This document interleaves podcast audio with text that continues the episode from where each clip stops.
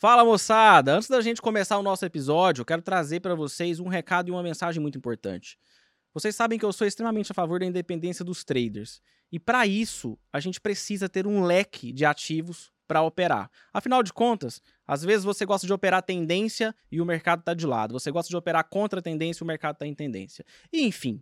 E muitas vezes, o mercado em si não nos ajuda. Às vezes, os ativos que você gosta de operar não estão entrando dentro do seu setup, do seu sistema de trade. Por isso é muito importante que nós tenhamos sempre um leque de ativos. E no Brasil é pouco comum que a gente trabalhe, por exemplo, com o mercado de câmbio, com o mercado de forex especificamente, que é o maior mercado de moedas do mundo, e também com mercados internacionais. Imagina você poder operar o maior mercado de câmbio do mundo e, ao mesmo tempo, o mercado internacional, os principais índices do mundo. Pois eu e a Birdstone vamos trazer para vocês agora uma novidade, para que você possa operar isso tudo no mesmo lugar. Nós utilizamos a Active Trades para fazer isso. E essa possibilidade, esse leque, vai facilitar muito a sua vida dentro do mercado financeiro. Faz sentido para você? Clica aqui no QR Code que vai aparecer durante o episódio, posiciona a sua câmera ou utiliza o link aqui ó, que vai aparecer agora e também vai estar tá na descrição do vídeo. Fechou? Agora, bora para o episódio.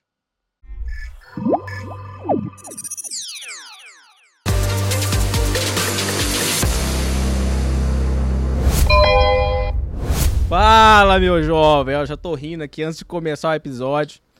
Seja muito bem-vindo ao melhor podcast do mercado financeiro. É o melhor do Brasil também, né? Aqui é o único lugar onde você se inspira, se informa e hoje tem diversão garantida, né? Tô lembrando uns casos aqui, inclusive. Antes de eu te apresentar o nosso convidado de hoje, clica aqui no joinha, deixa o seu like, tá? Pra gente poder sempre continuar motivado e continuar recebendo indicações, enfim, do YouTube para outras pessoas, beleza? Se clica também no inscreva-se, nesse botãozinho aqui embaixo do vídeo se você não é inscrito e ativa o sininho. Você vai receber notificação de episódio novo e dos cortes também, beleza? Bom, como vocês já sabem, tá todo mundo careca de saber, né?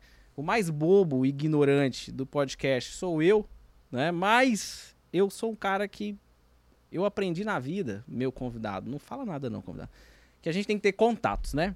Sabe aquele negócio tal de network, né? Então eu só trago gente boa aqui. E hoje o cara é uma figura, né? Tá no mercado financeiro há muito tempo. É, vocês ficam falando, ah, você não leva ninguém de fluxo, de fluxo. Agora você para de mandar essas bagaças dessa mensagem para mim. Aí você enfia esse fluxo agora na sua cabeça, tá? É um cara bom aqui, inclusive, se você não acompanha, para você acompanhar. E eu já quero de antemão agradecer ele por ter aceitado o nosso convite aqui. Nosso convidado de hoje é ninguém mais, ninguém menos do que Alicem, Alisson Corrêa. Obrigado por ter aceitado o nosso convite. Obrigado, eu aqui, é uma honra, né? Tantas personalidades do mercado que já passaram por aqui, estar aqui com vocês, para mim é um prazer imenso. Você esqueceu de mandar um abraço pro Casaca. Ah, é verdade. É. Ô, ô, ô, Casaca, é verdade, cara. Só pra você não ficar triste, eu sei que você assiste todos os episódios. Continua assistindo, você vai aprender muita coisa comigo, tá? Pai da aula. Tô brincando. Tá depois, eu, depois a gente bom, divide o cachê. O bom é que o cara do ao vivo aqui, né? O, o, cara que faz ao vivo aqui tá com a memória melhor caminho que tô gravando, né? Isso é que é foda, né? Caraca. e aí, Vasquito, tudo oh, bem, cara? Cara, como é que tá, moço? Eu, eu tô bom, tô bonito e assim. Ah, bonito? Tem. Tá bom. Para aí, é para verdade, por aí. É verdade. Alicem. É, oi. Cara, eu tava, assim, vou, vou, ser bem sincero, você foi um dos poucos convidados que antes de, de chegar, realmente eu gosto de, de, de, trocar ideia com um cara aqui. Porque eu não esqueço de perguntar nada, porque é como se eu sou virgem, não sei quem é o cara, deixa eu descobrir tudo do cara, hum. né? Só que você, eu tenho um amigo lá de, de Minas, inclusive um abraço para ele também, manda um abraço todo mundo hoje. Qual o nome hoje é dele? É dia do abraço, Rony Erison. Hã? Rony... Rony Erison. Rony Erison. É. Eu chamei de Rony Eris, que é mais fácil de falar. É, é melhor chamar de Rony, né? Rony, é, exatamente. Rony, grande Rony. Um abraço, Rony. Ele é muito seu fã, enfim. E ele, cara, ele acompanhava e tal. Então eu já via seu trabalho lá. Quando que era isso? Isso 2019. É, 19 para 20, Legal. etc. E aí eu fui dar uma, né? Falei, pô, deixa eu ver aqui, né, cara? Deixa eu ver o, o que que eu não sei sobre o Alisson aqui, o que, que esse cara arrumou depois, enfim. Porque ele me contava muita história, enfim, né? E aí, cara, eu tava vendo que você. Você, na verdade, você não nasceu no Brasil, né? É. Você não nasceu no Brasil. Não. Ele te contou isso também ou não? Não, ele não contou, ah, não. Tá. Eu descobri. Né? E aí, cara, na verdade, acho que eu vi um post seu uma vez, acho que era aniversário do seu avô, do seu pai, não me lembro quem Pode era. ser. que Você postou, enfim, né? Como que você foi parar no Brasil e aqui no mercado financeiro? Como? De como isso? Legal, legal. É, Realmente, você tem razão, eu não nasci, não nasci no, no Brasil, né? As pessoas ficam surpresas, falam, pô, com esse sotaque paulistano, o que, que você tem a ver com os paulistas, né? Na verdade, nada, né? Porque o meu pai, ele é peruano. A minha mãe, ela é do Rio de Janeiro. Minha mãe é brasileira. né? Meu pai é peruano e minha mãe é carioca. Nasceu um peruoca aqui, né? Então, assim, eu, cara, é, nasci em Lima, nasci no, nasci no Peru. Tá. Meu pai conheceu minha mãe na Federal no Rio de Janeiro, foram para o Peru, né? Daí a gente teve. Nós somos em quatro irmãos e eu fiquei lá até 95 aproximadamente, 10 anos de idade. Aí a gente veio pro, pro, pro Brasil. É, as circunstâncias da vida nos forçaram a sair do país. A gente veio pro Brasil, a gente veio para São Paulo, terra das oportunidades. É, e, cara, com 17 anos procurando emprego, né, para encurtar a história, que a história é longa. Depois posso até falar do meu livro, para quem quiser saber mais. A gente, é, eu no centro de São Paulo procurando emprego, que lá ficavam as agências de trabalho, em 2003, né? Tinham várias agências, as pessoas levavam currículo. E lá eu passei no pregão, bicho, assim, porque as pessoas lá na Praça Antônio Prado, para quem não é, para quem não é de São Paulo, para quem é de São Paulo talvez conheça, é perto da Praça da Sé, né, no centro, bem a parte central ali. É, E ali na Praça Antônio Prado ficava a Bolsa de Mercadorias e Futuros, a BMF, né? Hoje todo mundo conhece a B3, né? Hoje três bolsas se juntaram e montaram a B3, né? Parece nome de remédio, né? B3, né? Tome todo dia. Então, assim, beleza. A gente tinha a Bovespa, a gente tinha a, a, a, BMF, a gente tinha a CETIP e tal. E aí eu, pô, na- ainda tinha pregão Viva Voz, a gritaria ainda existia na BMF. E aí, passando pelo centro, é, pela Praça Antônio Prado, eu vi um monte de gente com jaleco, com crachás, a galera com os telefones, uma movimentação muito grande. Eu via que tinha gente nova, assim, próxima da minha idade. Eu já estava procurando emprego mesmo, encostei num, num- num- num rapaz ali de jaleco vermelho. Cara, o que, que é isso aqui? Não, isso aqui é a bolsa tal. Falei, puta, que maneiro, né? Como é que faz para trabalhar? E, cara, é só você entregar currículo, né? Onde- Tem várias corretoras que ficam por aqui. Eu entrei na bolsa, peguei a lista das corretoras, porque eu já estava entregando currículos, né? Falei, ah, vou entregar também. Então, entreguei também nas corretoras e uma me chamou. Então, uma me chamou, passei a entrevista, etc e tal, uma corretora pequena chamada de Bran. É, E aí foi assim que eu iniciei a minha jornada no mercado, bicho. Uma me chamou, entrei, sem saber exatamente onde eu estava entrando de fato. Né? As pessoas costumam perguntar muito isso, né? Como que você foi parar no mercado financeiro, né? Você conhecia alguém? Foi alguma indicação? Você estudou para isso? Na verdade, não. Simplesmente foi a vida que me empurrou para lá. Era um lugar, era para eu estar naquele lugar, naquela corretora, passar naquela entrevista e iniciar minha jornada no, no mercado financeiro. E isso lá se vão esse ano completando 20 anos de mercado, bicho. Putz, mas você fazia o quê? Você entrou lá, você fazia o quê? Então, quando eu entrei, muitas pessoas acham que eu já entrei no pregão Viva Voz, mas eu entrei na mesa operacional. Então eu cheguei na mesa, né, cara, beleza, tô legal, mas entrei na mesa. E eu achei estranho, porque eu tinha mandado meu currículo e eu tinha visto aquelas pessoas no pregão, né? E eu tive que ir para um escritório, que era um pouquinho distante dali, em frente ao o, o prédio Copan, ali na República. Falei, cara, mas por que, que eu tenho que vir aqui se eu vi a galera lá no pregão? Não, é que as pessoas da corretora elas enviam as ordens pra galera que fica no pregão, né? Eu falei, porra, beleza. Nossa, a mesa, a gente ali trabalhando na mesa, enfim, entrei como back-office. Então, é, a gente tinha que fazer o financeiro, né? Fazer esse trabalho mais de auxiliar, né? Auxiliar de mesa ali, é, é, tomar, registrar as operações, ver se estava tudo certo, ver se estava batendo aí, a gestão de risco estava tudo ok. Então, eu comecei no processo na mesa né? Porém, eu, eu- eu escutava nas, nas caixinhas, né? Nos telefones que tinha nas mesas, o barulho do pregão, né? Então ficava o chefe da mesa, ficava o dono da corretora, alguns traders, né, da tesouraria ali gritando, e eu escutava o, o barulho da Ah! caralho. Pô, lá deve ser muito mais legal que aqui, né? e aí eu cheguei pro meu chefe e ficava enchendo o saco dele. Falava, cara, eu queria ir lá pro pregão, como é que eu faço pelo pregão? Ele falava, cara, fica aqui e tal, não sei o que. Eu falei, não, pô, eu quero ir lá pregão, ir lá pro... Ele falou, "Ah, tem certeza? Aí, de tanto que eu falava, enchi o saco, porque acreditava que ele ia ser muito mais radical, né? Sempre procurando é, emoções. Aí ele falou, cara, beleza, cara, você pode ir, mas tenha certeza que nunca mais a sua vida vai ser a mesma. E aí, eu lembro muito bem dessa fase, porque realmente nunca mais foi. E ele tinha razão. Ele tinha razão. E aí eu fui pro pregão, né? Eu desci no pregão. É... Por que, que a gente fala que a gente desceu no pregão? Porque pensa assim, lá no, na Praça Antônio Prado, você chegava e você, o pregão Viva Voz, aquela gritaria que tinha lá atrás, né? Que não existe mais. Você tinha que descer três subsolos até chegar pro pregão. Então você tinha o primeiro subsolo, você descia um andar, que era o vestiário, você descia um segundo andar, depois você descia um terceiro andar, e pô, eram dois mil caras gritando. Ah, aquela loucura, aquela doideira. E eu entrei como auxiliar. É, o, o legal do processo dos auxiliares naquela época eram os trotes, né? Não sei se alguém aqui já veio e contou. Eu, eu vi que eu acho que o Frajola já esteve aqui também, Já, uma grande não contou do trote, uma não. grande personalidade também que eu tive o prazer de trabalhar. Ele é muito mais antigo, óbvio, de, de pregão. Eu tive a oportunidade também de estar nessa mesma época.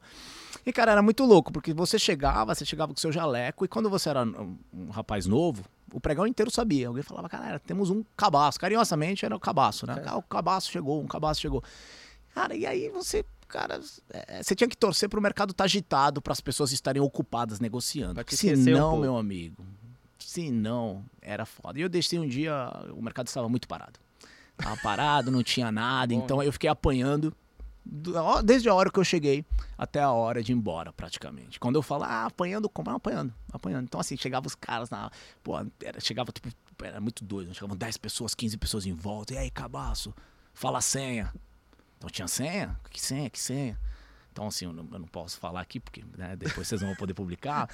Mas era uma senha bem, bem, bem foda, né, cara? Você fala, ah, uau, uau, eu vou chupar seu. Né? E se pô, os caras. "Ah", E, pô, te- você falava, cara, não é possível, brother. Já já vai acabar, não é possível. Não, não acabava, não. Então, assim, os caras, pô, é, trotes de tudo que é tipo, tipo, pô, os caras pegavam as boletas, colocavam na tua cabeça. Ó, você ficava, ah, coelhinho, sai pulando, coelhinho. Você saía pulando e tomando chute na bunda. Se e, fosse e era- hoje, os caras tá tudo preso. Esquece, era, Tudo- era, tudo era, era capa de jornal e era fantástico. É bullying e tal. Então, assim, pô, tá, foi, foi, o começo foi foda, assim, cara. Porque eram, eram trotes agressivos. Era muito cara, né? Com muita criatividade. E dois mil, dois mil caras ali, vamos fazer o quê? Vamos bater no moleque novo. Então, assim, cara, eu, eu vi muita gente ir no primeiro dia e não voltar mais. Imagina. Então, só que eu não, porra, né? Imagina, o que, que eu ia falar pra minha mãe, né? Aí eu falei, caramba, bicho. Aí eu pegava um jornal assim pra me esconder, não adiantava, os caras te achavam. Tinha uma- um trote assim pra finalizar essa parte de trote, teve vários, né? Que os caras, 500 pessoas assim na roda de dólar.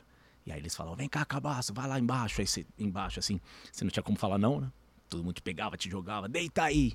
Você agora vai ser um ovo frito. Aí você deitava no chão e ficavam 500 pessoas assim, tsh, fazendo fingindo que era uma frigideira. E você ah, tremia. Aí vira, vira ovo. Os caras tacando boleta, papel, tacando um monte de coisa. Vai, vira, como se fosse sauna.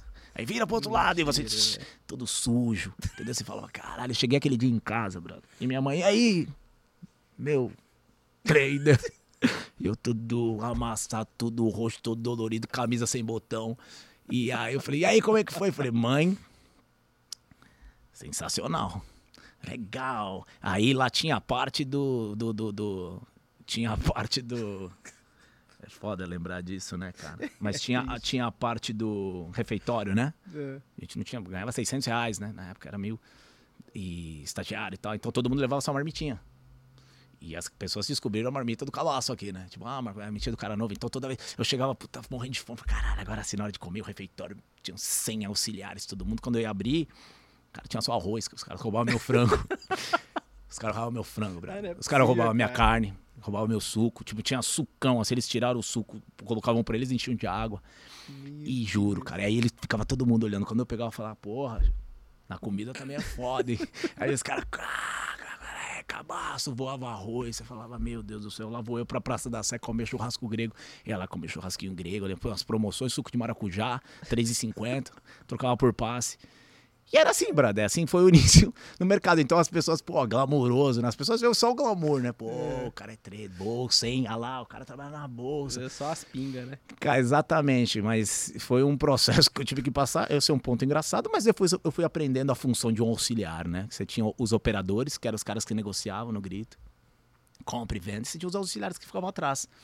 Então, os operadores pegavam a boleta daquilo que eles negociavam e davam para os auxiliares. Então, eu, por exemplo, o meu operador fechou um negócio com o Itaú, eu tinha que procurar o auxiliar do Itaú, falar, cara, o meu operador comprou 20 contratos de dólar aqui de você no preço 85. O cara do Itaú falava assim, não, é verdade, tá confirmado, beleza. A gente preenchia uma boleta, eu assinava, o auxiliar do Itaú assinava, a gente ia lá no tobogã da bolsa e depositava a boleta. Então, olha só, né? Quanto tempo que demorava para aquilo virar uma negociação concretizada num sistema? Que loucura. Demorava 30 minutos, uma hora. Hoje demora quanto tempo? Nossa, milissegundos. É, e aí, puta, eu tinha 17 anos aí. A sorte foi que eu tirei logo o meu. Eu falava pro meu chefe, né, cara, eu, eu, eu quero operar, né? O cara cara, vai operar o quê, campeão? Né? Eu falava, não, mas eu, eu acho que eu tenho jeito pra operar. Aí ele falava, tá maluco, né? Então teve várias. Até eu virar operador foi pouco tempo, né? Eu, com 18 anos eu peguei um crachá de operador. Foi o operador mais novo da minha época. Mas antes disso, eu teve, teve, uma, teve uma história muito legal. Que eu falei, cara, já, já tava mais enturmado com a galera. Já, pô, beleza, passou essa fase, agora já tava na fase de eu zoar os cabaças e tal, já tava legal. E aí eu falava, cara, aqui nós somos auxiliares da roda de dólar, beleza? Beleza. Falei, por que, que a gente não negocia o dólar? Assim, a gente faz uma roda fictícia e entre os auxiliares, valendo um real, dois reais e tal. A gente coloca um cara aqui de risco para tomar conta do dinheiro, a gente faz as negociações, ou seja, o cara era o compliance, o cara só pode tomar até 100 reais para trás. Mano, bolei uma regrinha. Juntamos os auxiliares, pô, a galera adorou. Puta, lá, quando ia ver, a gente montou um mercado paralelo. Um pregão paralelo. Meu Sensacional. Deus Por isso que eu acho que eu sou o inventor dos mini contratos, né? Era o Alibet. Ah, é br- brincadeira. Mas é, exato, exato, ou das esportas, né? Mais das, das apostas esportivas. né? E aí a gente começou a negociar, muito legal, né? Ah, beleza, eu sou o auxiliar, ganha 10, ganha 15, perde. E aí, o que, que aconteceu? Deu merda, né? Porque os auxiliares não estavam mais trabalhando, né? E as operações dos operadores ficaram estagnadas. E aí, o que, que aconteceu? É, o pregão Viva Voz, eu já peguei um pregão moderno, eu já peguei um pregão moderno, né? Cheio de câmera, câmera no chão, câmera, pô, a BMF era, já era 2003, 2004, já era uma parada totalmente sofisticada. É, e o cara começou a chamar meu nome no posto, né? O diretor, Alisson, Alisson, vir no posto, eu cheguei lá, falei, tá chamando meu nome. Aí o diretor do posto falou, cara, é, a gente já sabe que é você responsável aqui por isso aqui e tal. E todas as imagens ali da galera negociando os auxiliares. Ele falou, então assim, eu estou ligando pro chefe da tua corretora, pro dono da tua corretora, e você não pode mais descer pro pregão. Putz, cara, sério? É, foi, foi minha primeira demissão. Você foi demitido. Foi demitido. Não, porque aí, o meu, aí o, meu, o dono da corretora falou assim, campeão, legal, como é que foi tua experiência no pregão? Falei, pô, tô adorando aqui. Ele falou, legal, espero que você tenha curtido, porque você tá demitido. Fui pra casa, então foi minha primeira, fui demitido algumas vezes, mas essa aí foi, fui demitido três vezes, na verdade. E essa foi a primeira. Eu falei, puta, merda. Você tá brincando que você foi Juro, demitido porque cara. criou Fui demitido, o fui, demi- Alibet. fui demitido, fui demitido. Aí depois de uma semana em casa, minha, imagina minha mãe, né? E aí, filhão, como é que Mas foi? você contou Falei, pra ela isso? Ó, contei que foi embora. Não, contei foi mandado embora, a pessoa não. Você contou né, por quê, não? A pessoa não viu o meu potencial. E aí. Redução de de- custo. Hã? Redução de custo. É, então, falei, cara, é crise. E aí, depois de uma semana e meia, os caras, pô, vai pra cá, pode voltar ao pregão. Eu falei, puta merda, Ah, beleza, agora não. voltou, então. Voltei. Só que nesse meio tempo, eu falava, caramba, não é possível, cara. Eu comecei a pesquisar como que você fazia pra ser um operador. E pra você ser um operador, naquela época, ó que louco. É, hoje a, gente tem os simulados, né? O simulador, né? Que a gente treina, replay, simulador. Lá para você virar um operador de pregão, você tinha duas provas. Uma era teórica, sobre o que é o mercado, as coisas conceituais, e a outra era um simulado à noite, quando não tinha mais pregão. 8 horas da noite, 9 horas da noite, eles colocavam como se estivesse rolando pregão ao vivo e você tinha que negociar. Então era o nosso simulador. Então era a molecada ali comprando, vendendo e tal, não sei o que. Depois todo mundo fazendo o resultado das operações, entendeu? Puta, era, olha isso, cara. E era através disso que os avaliadores viam se você, puta, não, tá aprovado. Você foi bem na prova teórica e bem na prática. Essa, era assim. Parabéns. Você pode agora virar um, um- um operador. Então eu fiz, mesmo sem meu chefe saber. Entendeu? Eu falei, ah, vou fazer por conta e tal, paguei por conta. E aí, quando eu passei, já falei pra ele, falei, ó, tô à disposição aí, hein? Porque pra eu virar operador, ele precisava autorizar, né? Senão nada adiantaria. E aí foi aí que depois, quando um operador foi mandado embora, sobrou a oportunidade de eu conseguir, com 18 anos, com um crachá, né? Tipo, puta, cara, um crachá amarelo, bonito, com o teu- nome, puta, cara, aquela, uma sensação muito boa. né? Nem sabia o que, que era operar, de fato, o que, que, que eu ia fazer, mas foi uma, uma vitória, digamos assim, né? Boa. E qual, qual, que foi, qual que é o grande lance ali, né? Pode ir perguntando, tá? Senão eu, Não, só eu falo, hein? Cara, tá excelente aqui. Não, Qual não tô nem é? precisando Se- se- perguntar, é, o negócio então, tá se- tão bom se- aqui. Se deixar. Porque assim, eu digo assim, qual que é a grande vantagem que eu tive? Né? Eu digo que eu fui muito feliz de ter entrado numa corretora muito pequena. Porque geralmente as corretoras grandes, como por exemplo Itaú, Link, Ágora, Pactual, as corretoras da, da época, né? Os grandes bancões, eles tinham, sei lá, tipo, 30 operadores, 30 auxiliares. Era muito difícil um auxiliar virar operador Sim. né? É, então ali como a corretora era pequenininha, era, o- era uma corretora de um italiano, Zaparoli, né? Que foi o meu mentor. E trabalhava ele os filhos dele, mais dois operadores, ou seja, era pequeno. E eles não tinham muitos clientes. Ou seja, basicamente, 98% da receita era de trading, de day trade. Então eu já entrei numa corretora que era pequenininha, que me deu a oportunidade de virar operador e eles só viviam de day trade. Então eu fui forçado a aprender a operar. Você entende? Então, porque se eu não aprendesse a operar, eu não teria muita utilidade ali como operador. Então, eu digo que eu fui muito feliz por isso, entendeu? Então, Sim. com 18 anos, já fiz meu primeiro trading. Óbvio que foi para trás, né? Mas é, é, óbvio que deu loss, né, e tal, mas perdi muito dinheiro até aprender, né, muito não, porque ele não, não permitia que a gente perdesse muito, mas é, eu tive a oportunidade de treinar, entendeu, treinar com Legal. ele, ele foi dealer de Banco Central, então eu consegui me conectar com, com traders desde muito novo, entendeu, com, me juntar com scalpers ali, porque eu falei, cara, eu preciso aprender o que que esses caras olham, né, scalper era aquele cara que tinha um crachá de uma cor diferente, eram autônomos, né, Certo. então você tinha os operadores de corretora e, você tinha os galera scalpers, que- que- operavam por sua própria conta. Eles compravam espaço, não era? Uma comprava o assim? seu crachá. Ah, é, o crachá. É, comprava o seu crachá e aí se eles, eles compravam ou alugavam de quem tinha. E aí quando eles compravam, eles podiam operar o negócio, o dinheiro deles. Então os operadores de corretora ficavam com o telefone, né, é, atendendo clientes e tal. O scalper E o scalper sem ninguém, ali comprando e vendendo, operando e tudo era deles, assim. Então os caras eram feras demais, cara. Os maiores operadores da, eu digo, eu não sei se não posso falar da história, né? Porque eu, eu sou, sou novo, no- assim, recém, eu entrei em 2003, né? Tem pessoas que estão no pregão desde 80. 80 e lá vai bolinha. Então, mas pô, eu, eu tive a oportunidade de conviver com muitas pessoas boas, aprender muito olhando, errando, pedindo dinheiro. Eu era aquele cara chato, velho. Era aquele cara chato, assim, aquele cara de encostar, ir lá e puta, tinha uns scalpers, os caras, porra, trilhardários, os caras, pô, não me toque, eu ia lá e falava, cara, o que, que você olhou pra comprar? O cara, te interessa, filho. Tipo assim, era assim, não, tipo, falando, ah, isso aqui não quer ajudar, beleza. Eu- entendeu ou não? Tá. É, é, eu ia até a hora que que algum... perguntar não custa também, É, né? pô? então, até a hora que alguém pegava, não, vem cá, deixa eu te explicar. Tá vendo ali? Tá vendo aquela cotação? Tá vendo o cara? Ah, puta, eu anotava tudo. Falou, ah, puta, maneiro, legal. Então, sempre fui, fui, fui indo atrás, indo atrás. É, e tu junto. é, tipo, tu, é- tu era um operador proativo pra cacete. Eu era muito novo, né, Vascão? Eu era muito novo, cara. Eu, eu- então, era. Eu, eu não tinha plano B, né, bicho? Então, assim, ali era a oportunidade de, de, de, de dar uma vida pra minha família, brother. Então, assim, Perfeito. totalmente, de, de- totalmente numa condição muito ruim que a gente vivia, né, na- na- numa, numa comunidade, né? A gente veio do Peru de uma forma muito forçada, né? Pelo, pelo governo que, que, que, que saiu de lá, é, é, do Alberto Fujimori. E quando a gente chegou, cara, mão na frente e outra atrás. Então, assim, a gente precisava, precisava ajudar. Então, ali, a, a minha. Eu, tipo, era- eu, eu só olhava a estrada, entendeu? Eu falava, cara. E ali eu caí num lugar onde eu via as pessoas fazendo muito dinheiro, velho. Então, eu era auxiliar de um dos filhos do dono. Eu ganhava 600 reais por mês. Eu não esqueço nunca disso. Ele operava DI, taxa de juros. Ele fez uma operação, ele fez um trade que durou 30 minutos. E ele falava, velho, meu financeiro. Né? E aí eu- você pegava HP ali e tal.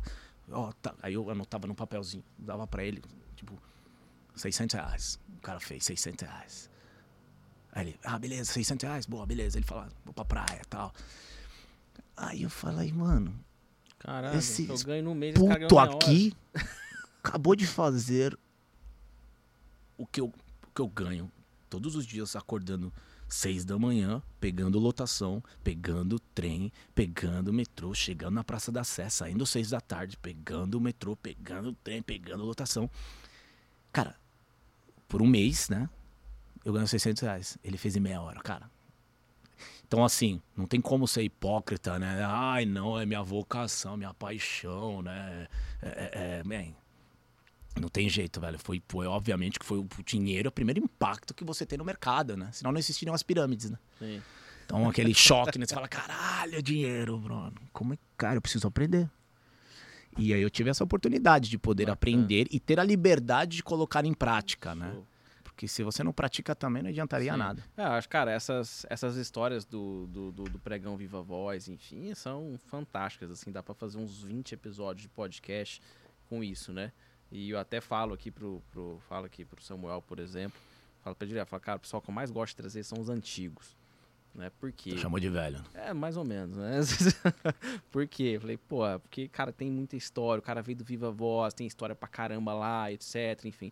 E história engaja. O pessoal, hoje, por exemplo, nem faz nem ideia. Assim, às vezes faz porque assistia. Ah, eu lembro quando eu era criança, eu via lá no Jornal Nacional. Eu fui numa excursão, tem gente que fala assim, nossa, uma vez eu fui numa Eu fui na excursão, com o colégio. Exato. Então, assim, e aí o pessoal não faz noção, né? Tipo assim, não É. tem noção. E tem gente que, que nunca parou pra pensar, por exemplo, que você falou, né? Falou, cara, tem noção de quanto tempo aquela boleta realmente demorava pra virar um negócio? Exato. É, é, sistema, né? Tipo, Mas 40 sabe por quê, hora. Porque as pessoas perguntam, mas por que o pregão acabou? Por que o pregão acabou?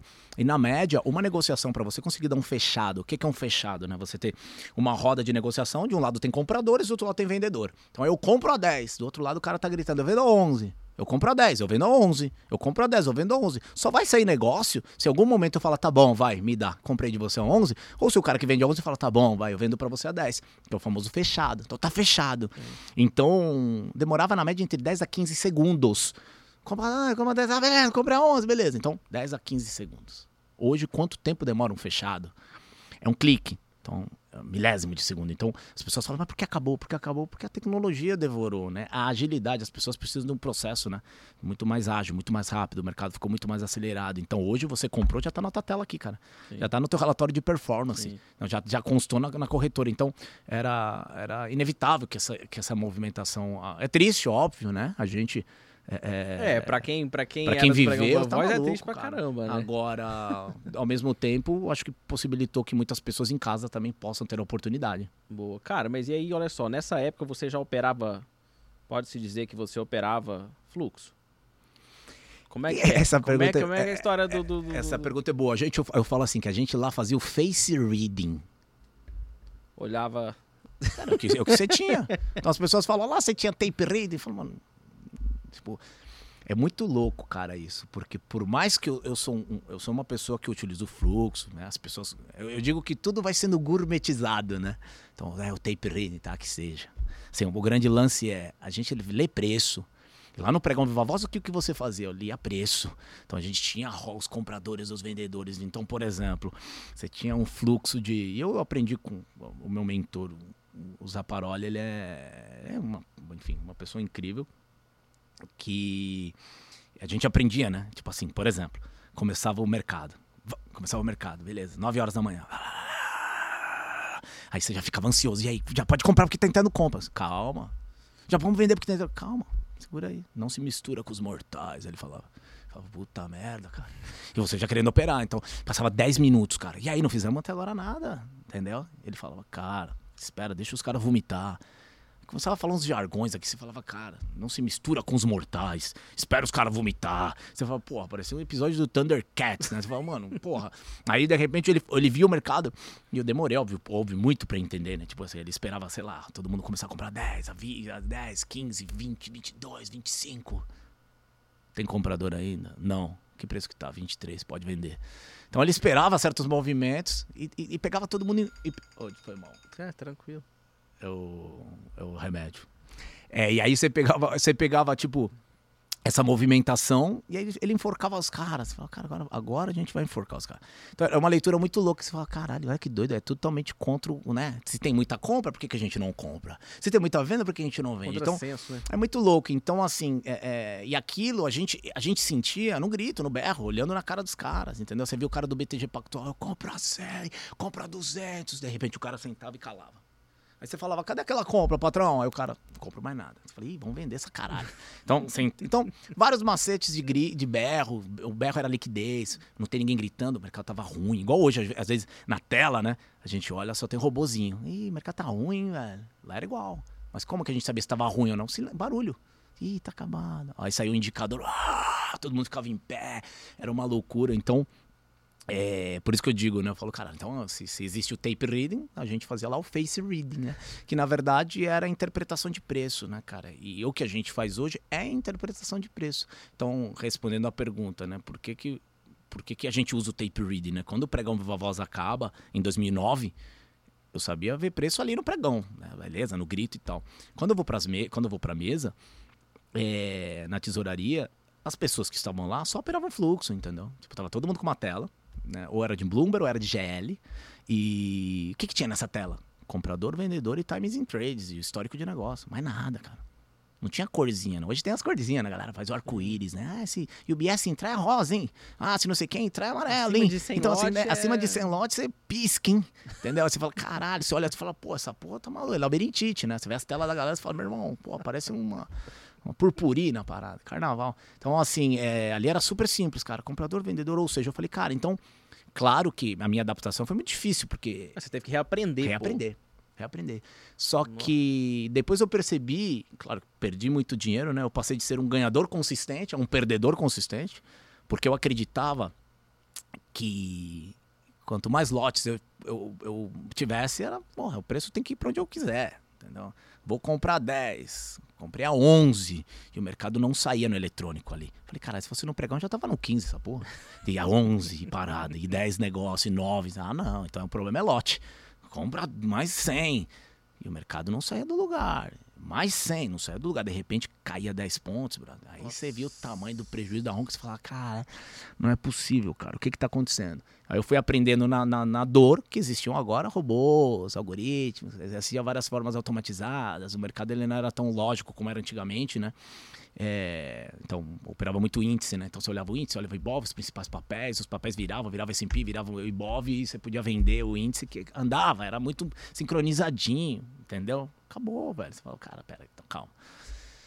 Tive que ter, isso ter... na mesma corretora. Isso na mesma corretora, na mesma corretora. E aí eu tive que aprender a dar esse passo de, de, de humildade, né? De falar, cara, calma, não adianta ficar rasgando dinheiro aqui fazendo a mesma coisa. Então eu tive que diminuir os lotes, entendeu? Cara, calma. aí eu percebi que o mercado, na verdade, ele não tinha mudado. O mercado era o mesmo. Simplesmente é, o que tinha mudado era que novos participantes entraram nele. Novos participantes que na época do pregão não tinham. Quando o pregão voz acabou, obviamente, eu não fui automaticamente pra mesa. Quando o pregão voz acabou, todo mundo surtou, né, cara? Você fala, caralho, brother, porra, que pariu. É, capaz, de, capaz de teve gente que nunca mais voltou. Gente que nunca mais né? voltou. Eu, pô, fui, pra, fui, fui, fui pro Caribe, brother. Falei, cara, quer saber, meu irmão? Pô, eu fui pra Cuba. Tipo, falei, cara, eu surtei. Falei, cara, o que, que você vai fazer? sei lá, velho. Vou ficar tocando carrom com os caras aqui, sei lá, e, entendeu? Sei lá. É, eu, porra, eu, eu surtei, fui pro Panamá, e fiquei circulando ali, pensando na vida. Pô, foi foda, depressivo pra caceta, bro. E, e aí, quando eu voltei, eu falei, cara, pô, meu, meu patrão falou, cara, que você voltar, você tá aí, tá na, tá na tesouraria, enfim, a gente construiu um, um bom patrimônio para corretora, é, a gente, pô, tá, fez, um, fez um, um lance muito legal. É, e aí eu tive a oportunidade de continuar lá, cara. Eu, eu, aí, foi, aí eu comecei com esse processo de, cara, caramba, não tô entendendo, não tô me encaixando. E aí depois as coisas foram voltando ao normal. Falei, cara, eu comecei a ganhar um pouquinho, entendeu? Eu falei, cara, a mesma exposição que eu tinha antigamente agora está muito mais perigoso de tomar entendeu? É, é, então, assim, a gente foi se adaptando ao mercado e tal, e aí, e assim foi, cara. Assim foi Boa. essa adaptação dolorida. Boa. Boa. E aí, cara, tipo, nessa época, como é que é? Nessa época não existia CNPI, não existia? Já existia CNPI? Eu não tenho a puta ideia. Eu não tenho ideia. Você teve que... que... Então, aí, em 2010, eu saí da corretora, fui montar um fundo para continuar operando, mas já capital próprio. Tá. É, e essa trajetória é muito doida, né? Porque é, chegou uma época da vida, cara, que eu. Quando você tem um time, você tem equipe, você tem uma gestão, você tem um foco, um objetivo em comum, é muito mais fácil você conseguir trabalhar, ainda mais quando você fala de grana. Quando você está sozinho, entende? Não tem ninguém olhando, não tem ninguém para puxar tomada, não tem ninguém para te orientar, não tem um foco em comum, fica muito subjetivo o, o, dinheiro em si, né? Às vezes você fazia 10 mil reais por dia, que você fala, caramba, é muito dinheiro. Às vezes você falava, cara, mas 10 mil, puta, são 9,5 ainda, cara. Nem saiu indicador, então nem é tanta grana assim, dá para fazer muito mais. Você começa a perder a noção, é, é, a noção do dinheiro mesmo, né? Então vira somente um número ali na tua frente.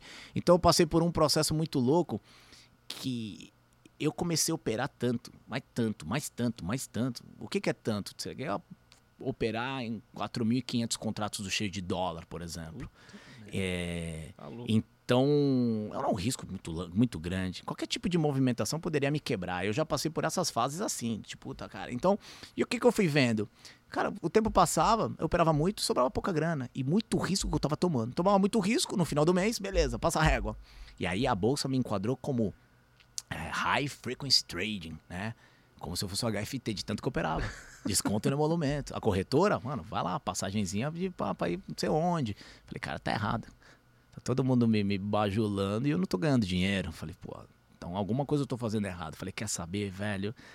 Eu preciso me desintoxicar um pouco, velho. Então eu fui pra fora. Falei, cara, quer saber? Aí de novo fui pra fora.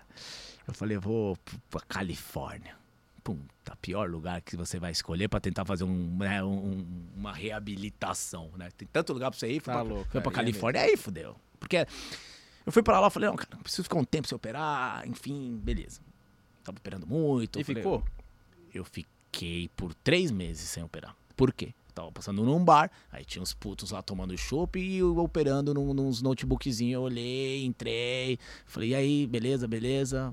Pô, tá pegando aí? Ah, S&P, petróleo e Dow Jones. Eu já falei, cara, vocês, vocês frequentam aqui? Não, todo dia a gente tem um grupo que a gente opera aqui. Meu irmão, no dia seguinte eu comprei um notebook.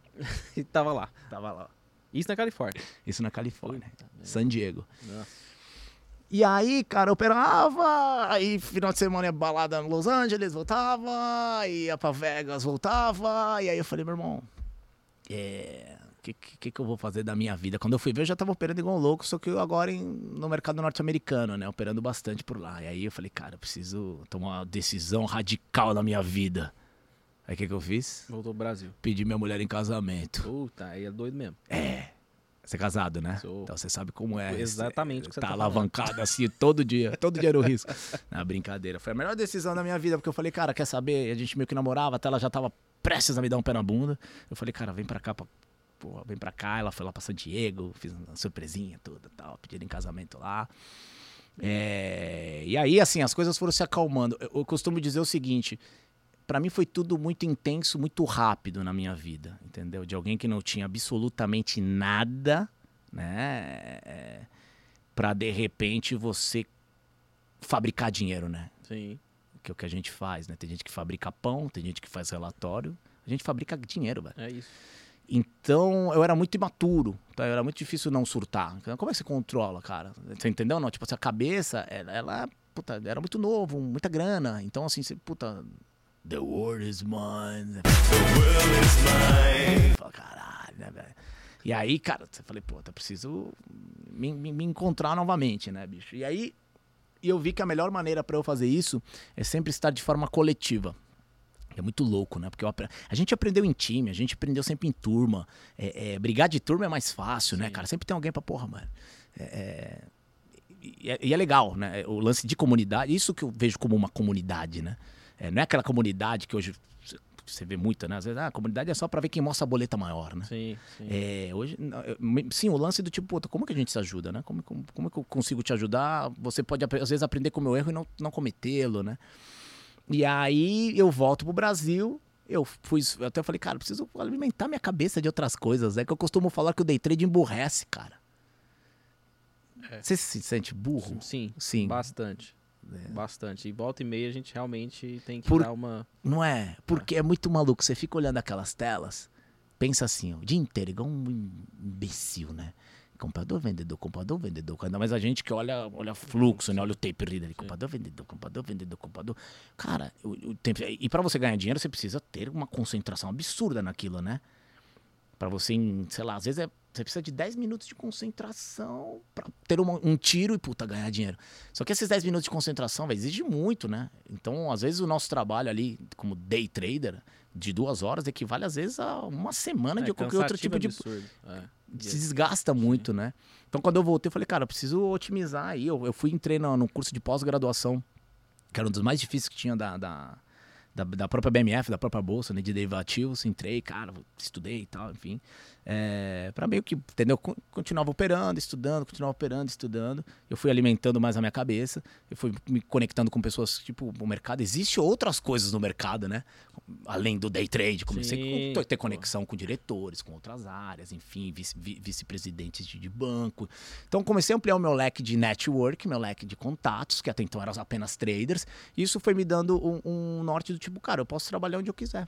Né? Eu, eu, eu, eu, sou muito feliz porque eu passei pelo pregão, muito novo, e eu peguei toda essa mudança tecnológica, cara. Eu, eu, eu, testei todas as plataformas que existiram, então, assim, eu tive essa, essa ada adaptação. Muitas pessoas antigas do pregão não tiveram, porque o cara tinha 50 anos de idade e ele tinha 30 de pregão gritando. Então, o cara, para se adaptar com 50, 55 anos para o mundo digital, fora que os operadores de pregão ganhavam 20 mil reais por mês, por exemplo, e você tinha um estagiário que ganhava 1.500 e fazia o trabalho muito mais rápido. Então, foi foda essa mudança, né?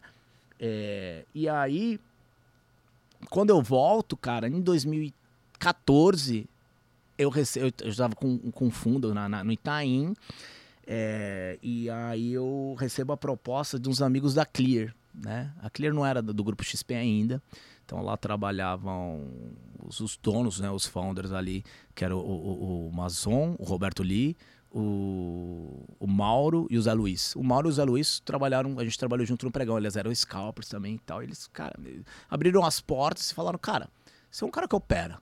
Você é um cara que, puta, que, que, você é um cara que, que, é, que tem uma leitura diferente da galera. E existe um movimento hoje que está acontecendo que a galera tem fóruns, tem, tem lives, a galera tem uns gráficos lá. Eu falei, como, como assim, mano? Foi a primeira vez, foi a primeira vez que eu tive uma apresentação gráfica, assim, tipo assim, existe uma galera que opera, e eu falei, que porra é essa, mano? Tipo, e você é novo, você, você é um cara que fala bem, você é comunicativo, você tem que vir aqui pra Clear. Aí eu falei, cara, não tô fora, por que, que eu vou mostrar o que eu faço, entendeu? Aqueles preconceitos, né? Tipo, sim. é, pra não ter uma ideia de como seria, né? Vou entregar o ouro, né? É, tipo, pra quê? Aí eu comecei a olhar, falei, caralho, eu lembro que eles me mostraram uma live que tinha do, da Rico, corretora na época, que também hoje é do Grupo XP, né? É. Que tava, era o André? Cara, eu acho que o André Moraes, o Aliakin, uhum. o Bo, talvez, não sei. O Igor. O Igor, o Igor, é. Aí eles falaram, caramba, mil pessoas olhando, esses caras olhando esses gráficos, como assim, velho? Falei, que movimento doido, né? E é, o cara, o seu varejo, e a Clear trabalha com isso também. Aí na Clear conheci o Fernando Góes, o Rafael Figueiredo, o Bo Williams, né? O Bo Williams tava na Clear. Fiz confusão. É, eu falei, puta, mano. Então os caras falaram, comecei a conhecer esse. Falei, cara, como é, que, como é que foi essa parada, né? Então você perguntou de CNPI. Cara, eu nunca tinha ouvido falar dessa ah. certificação, né? Ah. É, e aí, cara, eu falei, vamos, vamos testar. Nesse vamos testar. Aí você então, foi. Tamo aí até hoje. E aí, nesse meio tempo, a XP comprou a Clear. Tamo aí e tal, não sei o quê, puta. Aí, nesse da XP, o Rony Rossetti foi e falou, cara, eu quero você na XP comigo, me ajudando a estruturar a renda variável. E aí eu comecei a abrir o meu leque de atuação no mercado, né? Eu falei, cara, que doido, né? Eu vou, mas eu vou poder continuar operando? Não, vai. Eu falei, ah, então, meu irmão, tesão, vou poder Bora. operar, ganhar dinheiro, ganhar salário. Puta, ainda está construindo um movimento de XP. XP tinha 500 funcionários. Tipo, era pequena ainda. Sim. Nem isso, talvez.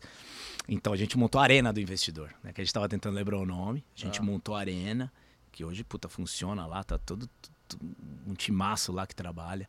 E, cara, e aí a gente foi, puta, como é que vamos fazer? Não, fazer ao vivo, velho. Se é pra fazer ao vivo. Ao vivo, mostrar, vou mostrar minha tela. Eu sempre fui muito essa parada, quero mostrar ao vivo. Sim. Fazer diferente, é, ao vivo, ao vivo e tal. Então, coloquei minha conta lá, cara, operando, entendeu? Dólar cheio, porque eu nunca tinha operado mini, né? É, então, puta, ali começou a bombar de audiência, né? E aí deu merda, óbvio, né, velho? Porque os, os, órgãos, os órgãos reguladores chegaram e falaram, mas quem que esses loucos aí? Que Chegou o compliance e falou, irmão, amanhã você não tem como você estar tá fazendo isso, cara.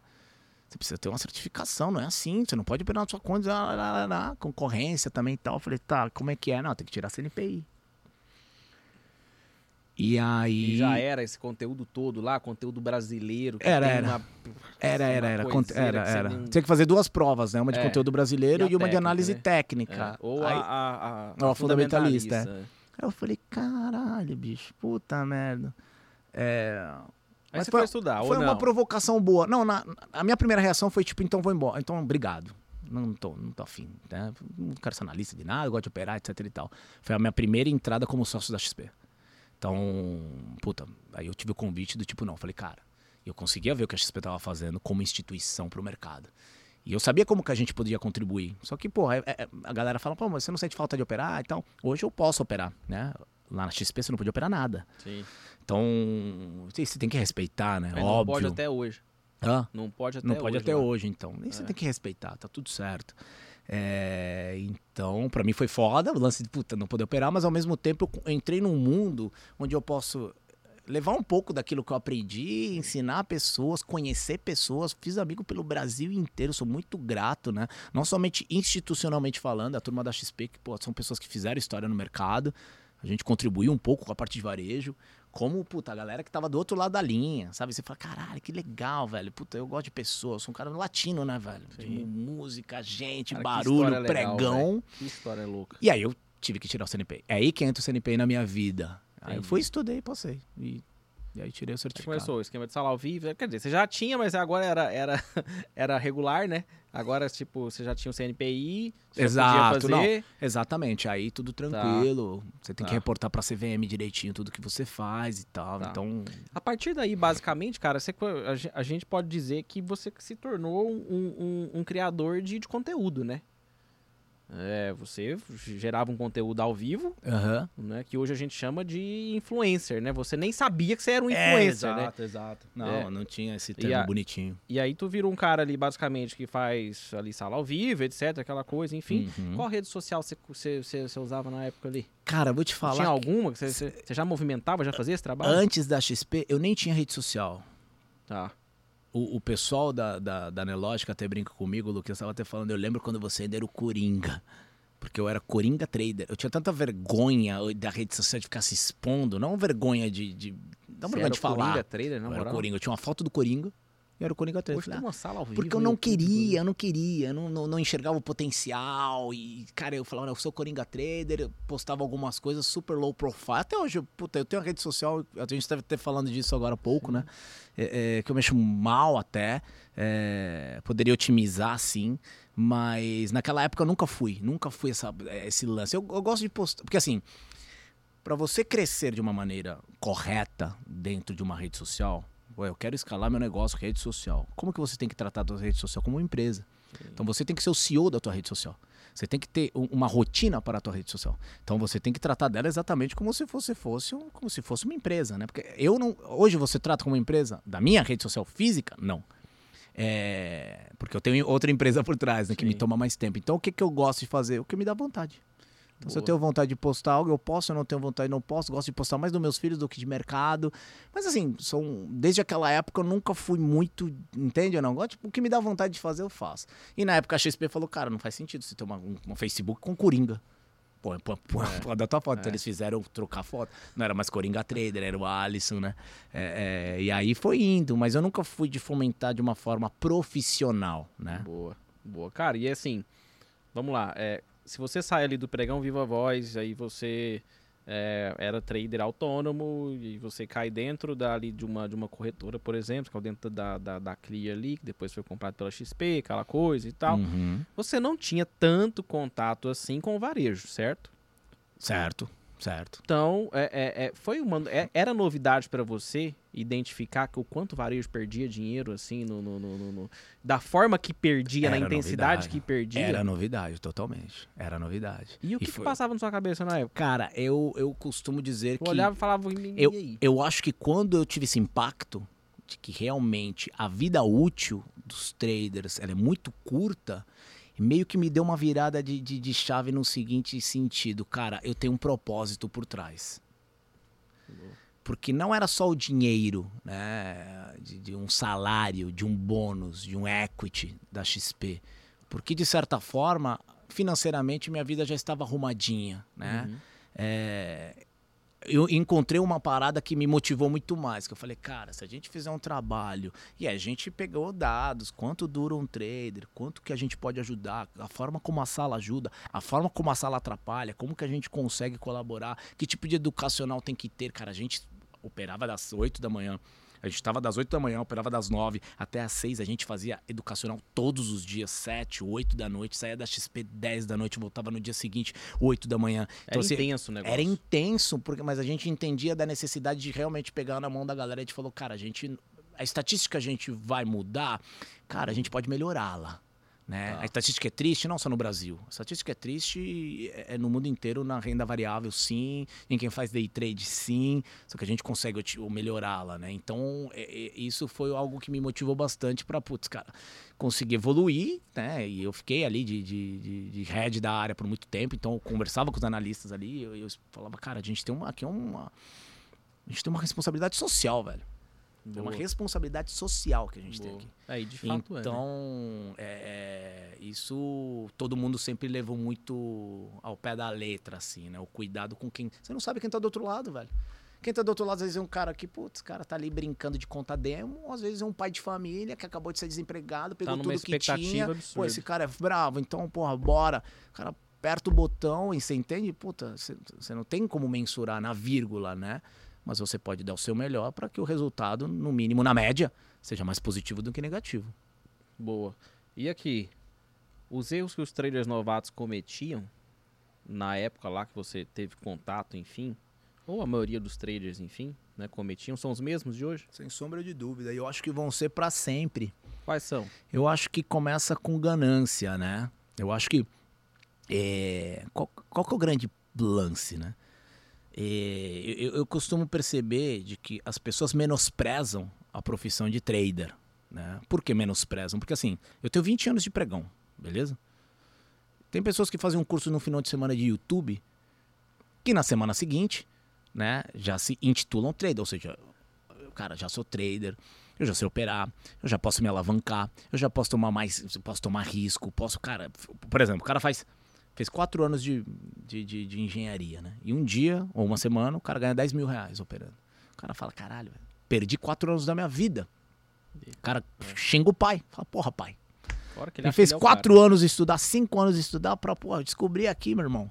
É 10 pau. Então, as histórias, principalmente com quem começa ganhando, cara, é, é muito similar, assim, porque vira uma bola de neve, em algum momento rola um desencaixe, ou de mercado, e geralmente de exposição, e, e mais recorrentemente psicológica, onde o cara entra numa bola de neve tão grande que ele devolve aqueles 10 e muito mais. Mas o que, que é isso? É prepotência. Então pensa assim, ó, eu tenho 20 anos de mercado financeiro. Eu erro, cara, quase todos os dias no mercado, né? É, a gente toma loss, né? Toma stop. Ih, caramba, achei que ia subir, caiu. 20 anos de pregão, a gente erra, né?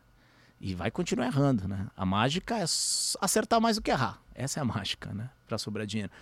Aí alguém que faz um treinamento, entendeu? Tipo, puta, não, já sou trader, já vou viver disso, já vou largar meu emprego, já vou não sei o que. Ou seja, nós somos idiotas, né, mano? Você 20 anos você tá no mercado, né, velho? Puta, isso aí, né? Você ainda tá em formação, puta, o cara no final de semana, né? Num curso que ele comprou de um cara que apresentou um Porsche. Pra, cara, você entende? Tipo, o cara fala, puta. Então, é- essa prepotência talvez é o que faz com que a galera cometa os mesmos erros. E são os mesmos erros que, desde a época que eu comecei a ter o contato com o varejo, cara. Não muda, não muda. A galera perde pra ela mesma. Perde pra cabeça, velho. Boa, Porque a técnica ela é simples. boa. E, e olha só, como que esse cara trabalha o, o, o, o psicológico dele? Porque assim, vamos lá, o cara é novo, Uhum. é, ele, ele ouve você falando antes, muitas vezes antes dele cometer é, é, vários erros ali que a gente sabe que eles, né, que o iniciante vai cometer, que a gente já passou por isso, enfim. Ele vê a gente falando, ele fala, pô, esse cara tá falando que pode acontecer isso, que tem que tomar cuidado com isso, etc, enfim, tal, papá, mas o- né, ele é um novato que não passou por isso ainda. Certo? Aí ele vira pra você e fala assim, ô Alisson, beleza, super legal você falar isso e tal, enfim, Uhum. e eu acho que inclusive tem mais coisas que eu preciso, né, aprender, né, sobre, vamos lá, sobre psicologia do trading, psicologia de mercado, psicologia financeira, eu preciso, né, me conhecer melhor também, enfim, etc e tal. Como que eu faço isso? Só vivendo ou tem uma outra forma? Então, cara, na verdade, essa, essa pergunta ela é muito boa, né? Porque as pessoas falam, ah, 80% é psicológico, 90% é psicológico. E as pessoas sempre falam, legal, como é que eu faço pra ter um psicológico forte, então? Você concorda com isso, que é 80 ou 90? Concordo, Tá, concordo. beleza, pode ir. E aí, de outro lado, aí você. Aí entram os coaches, né? Nada contra, pelo amor de Deus, né? Eu digo, os coaches são os professores, são. Aí entram os caras do outro lado do tipo, meu irmão, teu problema é psicológico, chega aí. Que hora você acorda? Ah, acorda às 10, acorda às 5. Por que acorda 5? Todo cara de sucesso acorda 5. Ah, legal. Então, padeiro seria tudo milionário. Beleza. Segundo passo, irmão. Você acorda assim, como é que é a temperatura da água que você toma banho? Lá, água de banho quente, morno. Errado. Já viu Tony Robbins? Ele pula num poço de gelo todos os dias na casa dele em Boca Raton. Caralho, então vou tomar banho gelado todo dia. O cara já começa às 5 horas da manhã. É o clube das 5, hashtag. Aí o cara começa, né, velho, tomar banho gelado. É o milagre da manhã. E depois, o milagre da manhã, legal. Eu li esse livro, é legal. É, só pra ler mesmo. E aí depois, ó, beleza. Depois disso, você pega e medita ou não? Tá aí errado, porque a meditação vai te ajudar. Então, assim, eu gosto de meditar, tá? Não é uma crítica sobre as atividades isoladas. Sim. A crítica está em você acreditar que você precisa de um combo de atividades extras e são esses combos que vão ser os responsáveis pelo teu sucesso financeiro. Ninguém precisa falar para você que é melhor você comer salada do que hambúrguer. Precisa? Que você vai se sentir mais leve? Não. Entendeu? Você vai se sentir mais leve. Vai estar tá mais, mais tranquilinho ali para você negociar. Mas o grande lance é igual eu costumo, eu gosto muito de atividade física, né? Eu gosto muito de, de por exemplo, eu costumo falar, é, o, o que que faz você ser uma pessoa consistente na luta, por exemplo, né? Fiz, puta, 15 anos de boxe. Quanto mais você treina e mais você evolui no treino, mais confiante você fica para poder fazer, sei lá, um sparring que seja com alguém que já é profissional. Enquanto você não tiver esse processo, você não vai ter confiança. Você pode até ir para se testar, só que assim, é, é, a chance de você se machucar ou não conseguir desempenhar uma atividade em alta performance é alta, porque você não tem uma bagagem. Esse cara tá 20 anos, você tá 3 meses na academia, né?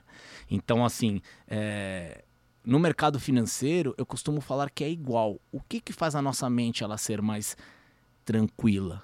É bagagem. Como assim?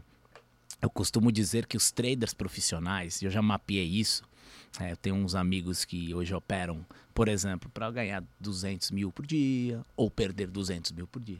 Sim. E eu já, tipo, vou, vou dar um exemplo, vou, vou, contar uma história e depois eu vou dizer por que, que eu quero dizer e como que isso é, é um ponto, é uma virada de chave. Eu não gosto de falar de virada de chave, né? Mas é, é um ponto que pode te ajudar né? nessa evolução psíquica, né?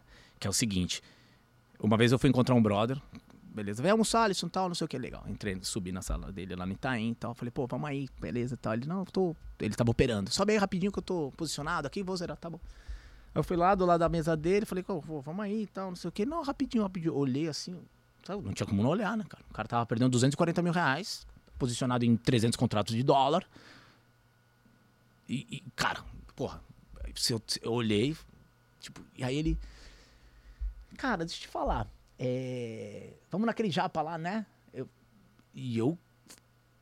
Cara, vamos, né? E, e deixa que tem, eu pago, hein? Tipo, não, não, tipo assim, eu falei, cara, não, sabe assim, tipo assim, mas o que me chamou a atenção foi, tipo, a naturalidade dele de conseguir dialogar, conversar, falar do almoço, ele voltava, ele, o mercado tá difícil hoje, hein? né? O mercado, pô, é, eu falava, puta merda, eu só pensava, zero isso, pelo amor de Deus, cara. Então, assim, ele foi, Falei, cara, fica tranquilo, hein? se quiser marcar outro dia aí, tá? Ah, não, já vou zerar aqui. Zerou, vamos aí. Então, aí o que, que eu pensei? Eu falei, eu vou mapear como que vai ser a reação dele no almoço. Porque ele vai estar tá derrubado, entendeu? Cara, flat, brother. Flat, assim, desenrolou, conversou, falou de balada, falou de não sei o que. Aí eu pensava, eu olhava para ele, eu falava, não é possível que esse cara acabou de perder, ou está perdendo, né, no período da manhã, 240 mil reais. Tá, tá falando do cachorro que comprou, meu irmão. Comprei um cachorro, caralho, puta lindão, bebê, olha a foto e tal. Eu falava, cara, tá aí. Voltando, né, ao ponto. Por que, que esse cara é assim? Primeiro, que esse cara tem 30 anos de mercado financeiro. É, segundo, que esse número para ele é um número cotidiano, para frente ou para trás. Então não é algo ao ponto que lhe abale. E todos nós temos um número, né, que a gente só aprende no, no decorrer da jornada. É, e o que faz com que a gente seja, assim como na luta, assim como esse trader expert, que faz com que a gente tenha um psicológico forte, é a quantidade de cenários que a gente já passou, que a gente já passou. Não é que alguém nos contou. São vivências, cenários de mercado que você vai você, quando você passa por cenários, você vai montando um HD, um HD operacional na tua cabeça.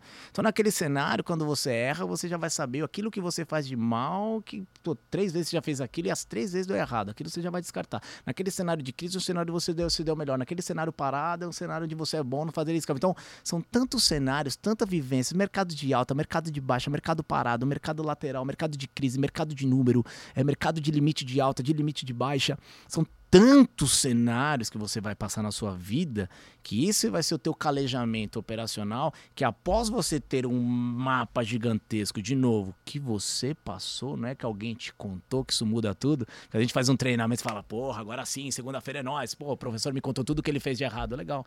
Muitas vezes, cara, você nunca vai conseguir sentir o gosto da maçã que eu comi.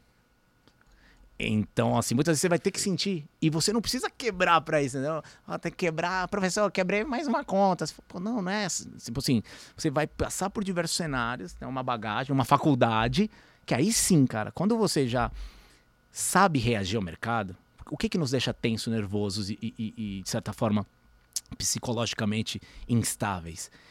É que a gente não tem é, é, uma, uma bagagem para trás, a gente não tem um histórico operacional e a nossa cabeça não tem uma puta ideia como reagir. Uma puta ideia. Porque você fala, caralho, velho, eu sou um cara de gráfico. Eu aprendi que toda vez que cruzasse a média móvel, quando batesse determinado padrão, é para comprar. Aí quando você compra aquela porra de espenca, o teu psicológico ele entra em curto. Você fala, caralho, mas e não foi o que o professor que? me ensinou. É. No replay dá certo. Na demo não erra. No final de semana o professor postou mil vídeos lá, não errava uma. Então ali agora quando é você com você, né, é assim, então você fala, caralho, você fala, porra, bicho, é comigo, cara, deve ser comigo, né? Então eu acho que a vivência, a bagagem, o treino, e isso não tem como a gente pular, né? Como você faz pra gente pular esse atalho? Tem como não tem, velho, porque é uma faculdade igual outra. Aí quando você monta isso e você já tem uma ideia mínima do que, que pode acontecer com o mercado, porque você já vivenciou aquilo, o teu psicológico ele fica muito mais tranquilo.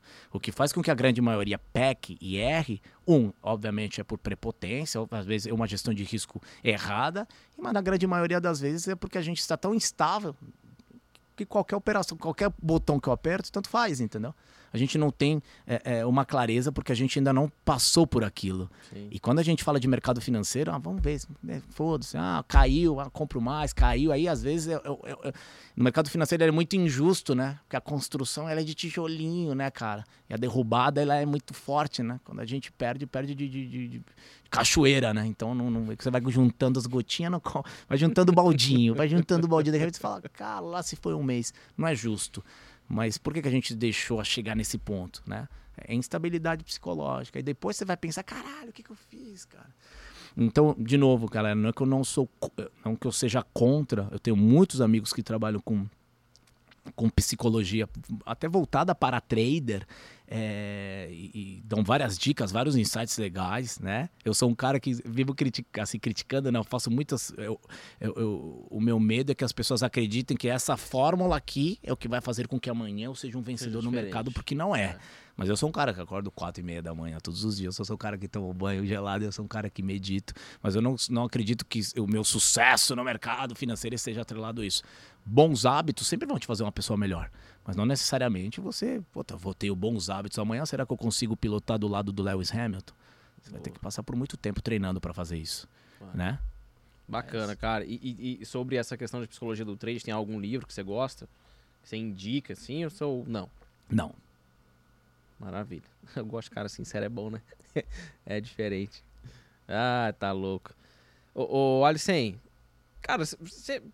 Eu acho que eu sei a sua resposta, mas você opera notícia, indicador econômico, alguma coisa assim? Você opera? Eu adoro operar, cara, indicador econômico. É...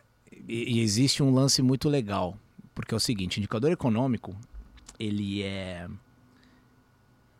90% das instituições grandes já se posicionam antes de um indicador econômico. Ninguém se posiciona no dia. Ah, vai sair taxa de juros. O cara não acorda hoje. O que será que vai? Não, o cara já mapeou isso. Você tem analista-chefe, né? você, tem, você tem um economista-chefe.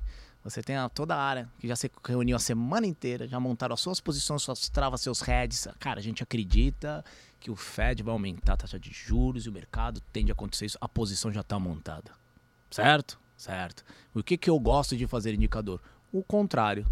Porque sempre, ou, ou sempre não, né? Mas parte dessa turma está bem posicionada e parte está mal posicionada. E essas pessoas que estão mal posicionadas em algum tipo de indicador, elas distorcem o preço de uma forma muito rápida. Isso não é uma regra, tá? Mas geralmente isso acontece. Então saiu o indicador, o índice futuro, tá 110 mil. Legal. Saiu o número, pá, 110 e 700. Essa distorção não é porque as pessoas naquele momento falaram, uhul, vamos comprar que vai subir. Geralmente, essa distorção são de pessoas que precisam estopar, porque aquilo que elas se posicionaram vendidos para aquele indicador não, não foi. Não, não foi o que aconteceu. Então, eles precisam estopar. Quando esse stop acontece, eu gosto de esperar e fazer o contrário. Então, assim, tô. Alisson, é isso? É isso. Basicamente o que você faz é: eu adoro operar indicador e 90% das vezes para fazer o contrário das movimentações. Boa. Gosto Top. sim. Tá. Cara, é, o, o, olha assim, você já deve ter recebido muito conselho de, de trading, né? Porra. de gente que. Gente que Muito. você era. a- a- É o famoso gente que você perguntou e gente que você não perguntou, né? De gente que você perguntou e de gente que você não perguntou. sim. Qual que é o pior conselho de trading que você já recebeu? Puta, velho, achei que você ia falar o melhor, já tava aqui pra caramba, vou lembrar. Não, saber O pior conselho de trading que eu já recebi é. Cara.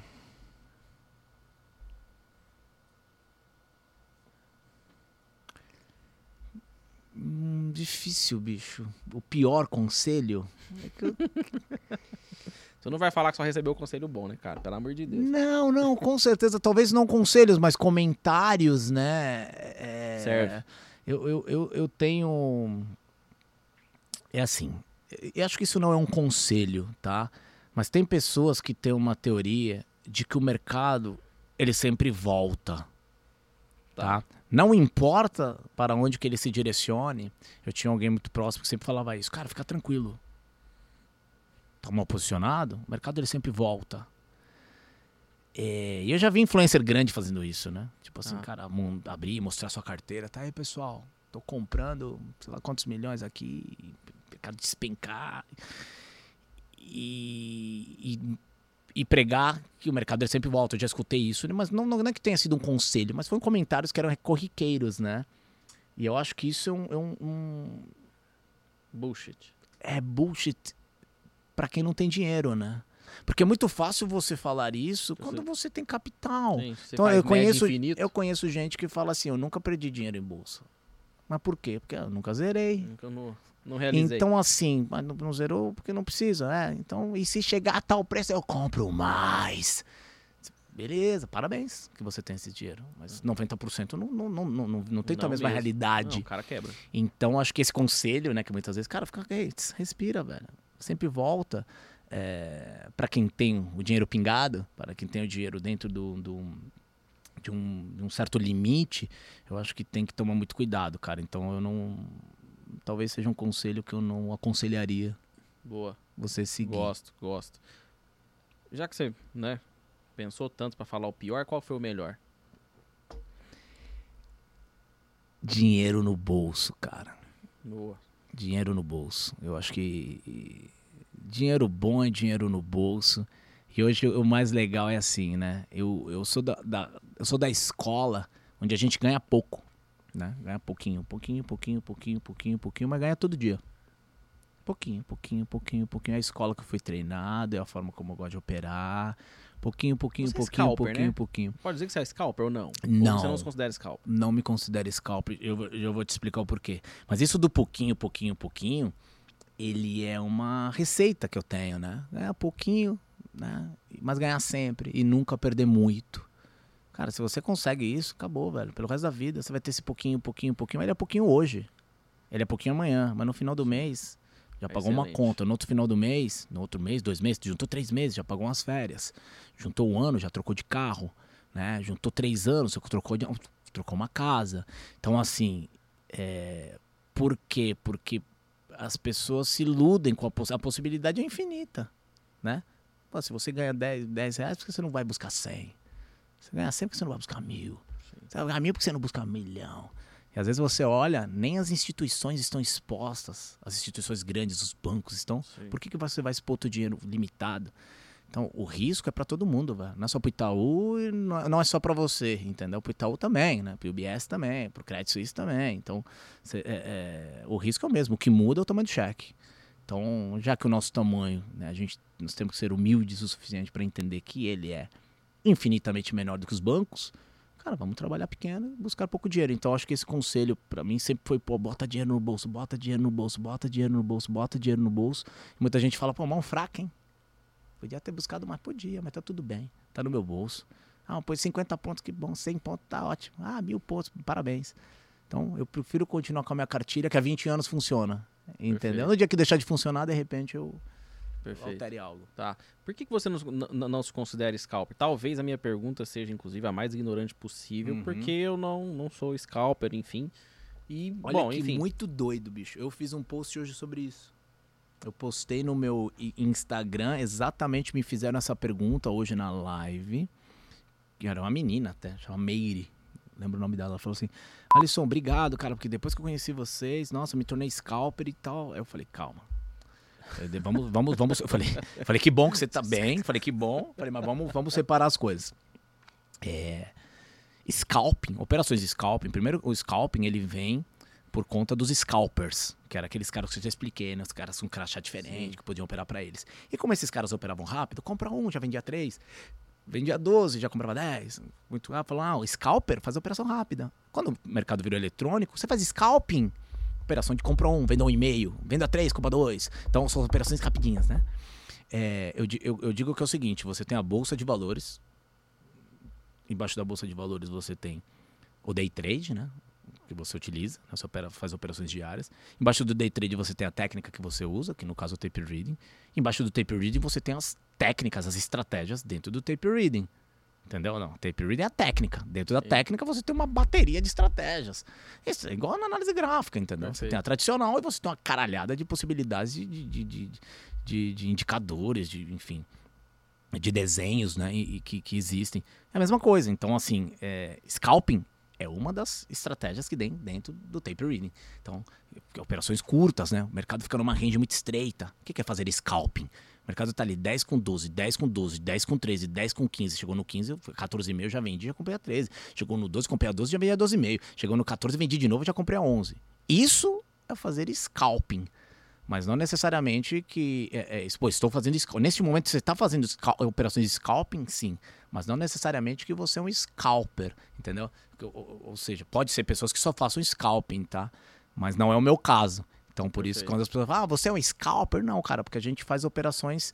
Vários Boa. tipos de estratégias, né? Boa. Scalping está entre elas. Boa, É, ficou, ficou claríssimo pra mim. E, e aqui, é, a gente falando aqui de, de, de gerenciamento de risco, né?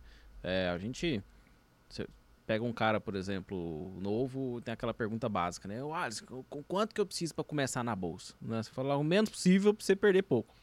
Né? Na, na medida do possível. Às vezes, o Claro. cara, às vezes o cara começa com menos possível, ele faz 10 TED no dia, né? Vou começar com 5 mil, Exato. 3 mil, aí ele perde 3, vai mais uma. Agora o Pix, né? O Pix facilitou tudo, inclusive faz o Pix, cai na hora, faz Exato. o Pix, né? Na, na, na, na minha época, ainda quando eu comecei, era TED, às vezes demorava pra cair, ficava puto, né? Aquela coisa. Agora o Pix não demora nada. Na hora. Né? É na hora. É como se diz, é uma corda mais fácil pra você. É, você se é só arrastar. você se enforca mais rápido. É basicamente isso. E assim, quando você considera, né? eu- Essa é uma pergunta muito comum. Quanto Uhum. você considera necessário para você operar hoje um mini dólar e um mini índice? É... Você fala assim, você fala, ó, cara, você tá com a técnica ok? Uhum. Não, eu tô, tipo, eu tô, tô, tô bem ali, tipo, eu já sei fazer as coisinhas certinho e tal, Uhum. né, e tal, te acompanho, por exemplo. E, e, e aí, eu quero operar um mini dólar e um mini índice. Quanto para cada um? É, cara, é, é que é assim. é, As pessoas que estão nesse nível que você comentou, Vasco, é, eu, eu, eu costumo falar para elas o seguinte: você tem que enxergar o mercado como se fosse uma faculdade, beleza? Porque assim, a gente fica. Ninguém, ninguém comemora quando perde dinheiro, né, velho? Não. Puta caralho, você fala, puta que pariu, que merda, isso aqui não é pra mim. Aquele estresse novamente, psicológico, você já tá puto, né? A mulher já chega, é, bom dia, só se for pra você, né? Você já tá puto pra caralho. Só que o que que acontece, cara? Eu, eu costumo falar pra galera, mas é impressionante, né? Você fez faculdade? Aí o cara fala, puta, eu fiz faculdade. Você fez faculdade, né? Você fez faculdade? Eu fiz. Do quê? Direito. Quanto que era a tua mensalidade? Cara, lembra? é, teve mensalidade antes pra eu entrar, né? Porque eu entrei na pública, mas eu pagava uma nota Ah, antes. cara, né? inteligente. Você falou que você era burro, já enganou. Não, hein? não sou Ah, não, Na, eu sou- na pública, federal. Lá passa uns bobos também. É, é, cara. passa. Comprou, né? Quase. Comprei, que tive que pagar uma mensalidade cara pra caralho pra conseguir passar. Então, mas antes você fazia cursinho, era isso que quis Fazia, dizer? Fazia, fazia. Aí você pagava uma mensalidade. Pagava. Quanto que era? Era uma baixa, que dois mil pau na Tá, época. dois mil 500, reais. Dois mil, é. Beleza. Se você não. Você fazia um cursinho pra você passar na faculdade. Se você não passasse na faculdade, você ia lá pedir teu dinheiro de volta? De forma alguma. Por que não? Você não passou? Porque o serviço foi prestado. aí. A incompetência foi de quem? Você não Minha. conseguiu passar, Perfeito. beleza? Então, assim, eu costumo falar pra galera isso, né? Falo, pô, eu faço faculdade e tal. Em algum momento, pô, seis meses de administração, não arrumei estágio. Você chega lá no diretor e fala, me dá meu dinheiro de volta, patrão. Não, não Por que- não. Não, né? E por que que não, quando a gente vai aprender uma nova profissão, que é a parte de trading, a gente fica tão incomodado quando perde dinheiro? Aí as pessoas vão falar, Alisson, mas é porque ninguém gosta de perder dinheiro, mas quando você paga uma faculdade, teu dinheiro vai embora também, velho. Com certeza. 1.500, mais a condução, mais a alimentação, mas o cara, ah, 2.000, 2.500 reais. Faculdade de medicina que é 10 pau. Então, assim, é, você entende a diferença não? Aqui o cara perde que tá 200, ah, vira a mesa. Ali você tá ainda sentado na carteira, vendo, vendo a aula e você não reclama, porque você, você entende o processo. É um processo, é um investimento que você está fazendo. 1.500 por mês, 2.000, dois- ou 2.000, 2.000, 2.000, 2.000, 2.000, 2.000, 2.000, para você ter uma profissão, você aprender, ter um estágio, enfim, e construir tua carreira. No mercado financeiro ninguém enxerga assim. Então o que, que eu costumo falar? Interpreta a tua entrada no mercado como uma jornada, é, como uma jornada universitária. Então, respondendo a tua pergunta, pô, Alisson, seja um mini índice, seja um mini dólar, quanta faculdade que você está disposto a pagar? Puta, Alisson, uma faculdade, 1.500 reais, 2.000 reais, beleza. É isso que você tem, não que você vá atrás do loss, mas é isso que você tem para perder e você traz isso a valor presente. Então, assim, nem todo mundo opera todo dia, mas que você opere todo dia. Você vai pegar dois mil reais, você vai trazer a valor presente e você vai saber quanto que você pode perder por dia, entende? Então, qual- quanto que eu preciso? Hoje a corretora te exige 150 reais. Então você não vai operar no limite. Você vai operar com dois mil reais. Mas não apenas focando no dia. Você tem que entender que você tem que. A, a tua universidade, você precisa frequentá-la até o final do mês. Não adianta você fazer uma loucura em um dia, perder os dois mil reais e faltar nas, nas aulas no resto do dia. Então, quando você muda essa ótica, com certeza é, a tua aceitação, que é o grande problema que a gente tem, né? Da derrota, do loss, né? A aceitação ela fica mais tranquila. E o teu planejamento ele é mais or- organizado. Boa. Cara, a gente já falou aqui basicamente, né, de como você começou, já falamos ali do, do- dos troços do Viva Voz, eu não tiro a história do ovo frito da cabeça. É o frito, né? Isso é bom É demais. foda, cara. É, Tá a gente, nós já falamos ali basicamente de puta tape reading, falamos de, enfim, né?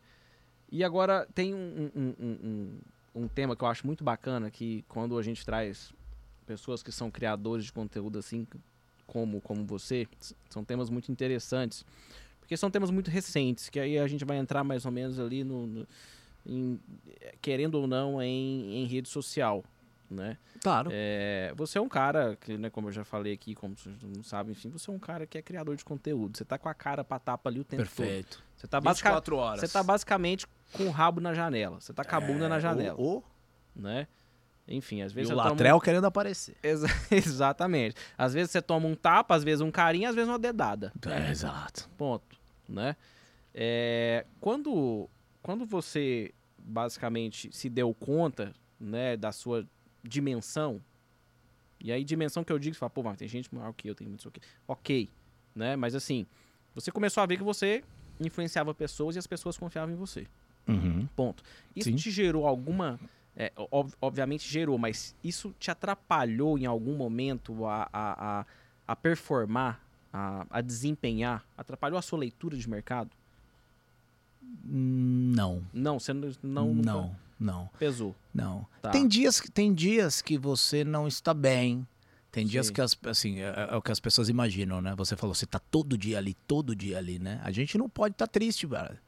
Entendeu? Você tá, tem que estar tá feliz, tem que estar tá legal, você tem que acertar todas as operações, você tem que ser educado, você tem que educar. Mas isso foi a missão que eu escolhi. Ninguém me obrigou a estar tá ali. Perfeito, então, a partir do momento que eu quero estar tá ali, eu preciso entregar o meu melhor.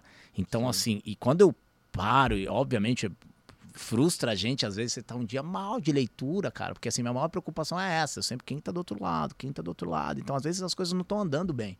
Então a gente tem essa, essa preocupação com as pessoas. Então, nesse dia que as coisas não estão andando bem, eu evito operar. Então a gente conta história, a gente estuda, faz um educacional, brinca, conta piada, passa o tempo de uma forma leve, entendeu? Perfeito. Porque amanhã tem mais. Perfeito. Então assim, nunca, eu nunca tive esse dias ruins, um, um monte, mas eu nunca tive esse lance, nossa senhora, por estar aqui exposto, não consigo mais ler o mercado, entende? Sim, nunca tive sim. esse bloqueio não. Boa, legal. É, inclusive é, é esse, esse amigo meu lá te assistia muito, às vezes ele me mostrava muita coisa na época, enfim, tá, tá, tá. E eu sempre falei para ele, eu falei, esse fluxo, esse negócio de fluxo tape read, pelo amor de Deus. É né? do capeta. A gente não tem. É, de Deus, não. é assim, a gente, a gente tende a não gostar aquilo que a gente não, uhum. não conhece, né? Uhum. Enfim, e até hoje não conheço. É, e assim, eu lembro que teve uma, uma, uma live que você estava fazendo e aí já era na, na, na, Top Game. Foi logo que eu vi aquele formato. Eu falei, cara, que bicho maluco. Ele fez um formato de TV e tal. Eu falei, hum. caralho, o bicho é doido mesmo. E aí nesse dia, eu lembro que eu entrei na sua live do YouTube e eu vi você fazendo é, é, o seguinte. E assim, eu não gostava de tape reading. E eu olhava e falava, vai, esse cara não é possível. Esse cara deve ser louco. Eu falei, mas o nego só deve perder dinheiro nessa porra. Não tem lógica. E aí você, lembro como se fosse hoje. Você pegou e falou assim é, você fez um trade, tomou um stopzinho pequeno. Fez outro trade, tomou um outro stopzinho. Aí você pegou e falou assim: Pessoal, a minha leitura hoje não tá boa. Eu não, não, não, não tô conseguindo ler o mercado, então eu não vou operar mais. Naquele dia, eu, eu assim, eu, eu fui. Tipo, fui pego de surpresa. E foi logo o dia que eu entrei lá, enfim, tipo, tinha 10 tá minutos. Vendo? Não funciona. E tinha 10 minutos só. Não, é, é tipo, tinha, tinha tudo para falar isso, né? Claro, claro. E, e, aí eu parei e falei assim, porra, eu vou ter que respeitar esse cara. Porque, tipo, a sala tava lotada. Tava Sim. lotada. E você tava com a bunda na janela, de repente você falou assim, ó, hoje não tá legal para mim, ponto. Aí eu parei e falei, é, tem, tem, que tem que tirar o chapéu pro cara. Então, assim, é, é, esse, esse, esse trabalho, principalmente esse de, de, de, de sala ao vivo, né? Tem gente que critica pra cacete.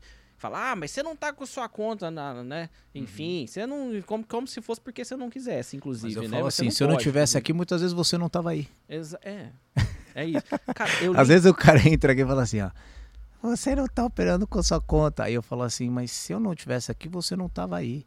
Então, assim, o que a gente abre de portas e oportunidades, as críticas, cara, a gente tá ali de novo, cara, são super bem-vindas. Eu, eu costumo brincar, mas eu sou muito, gosto muito de sátira, então eu pego as pessoas, eu encho o saco da galera, sim. porque é meu jeito de ser, tem gente que gosta, tem gente que não gosta, tudo certo.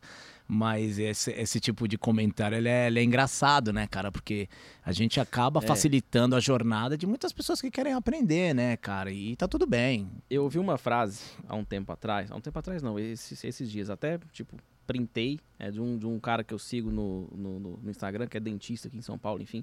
E ele postou assim, né? Se no lugar do outro você faria melhor, experimente fazer no seu.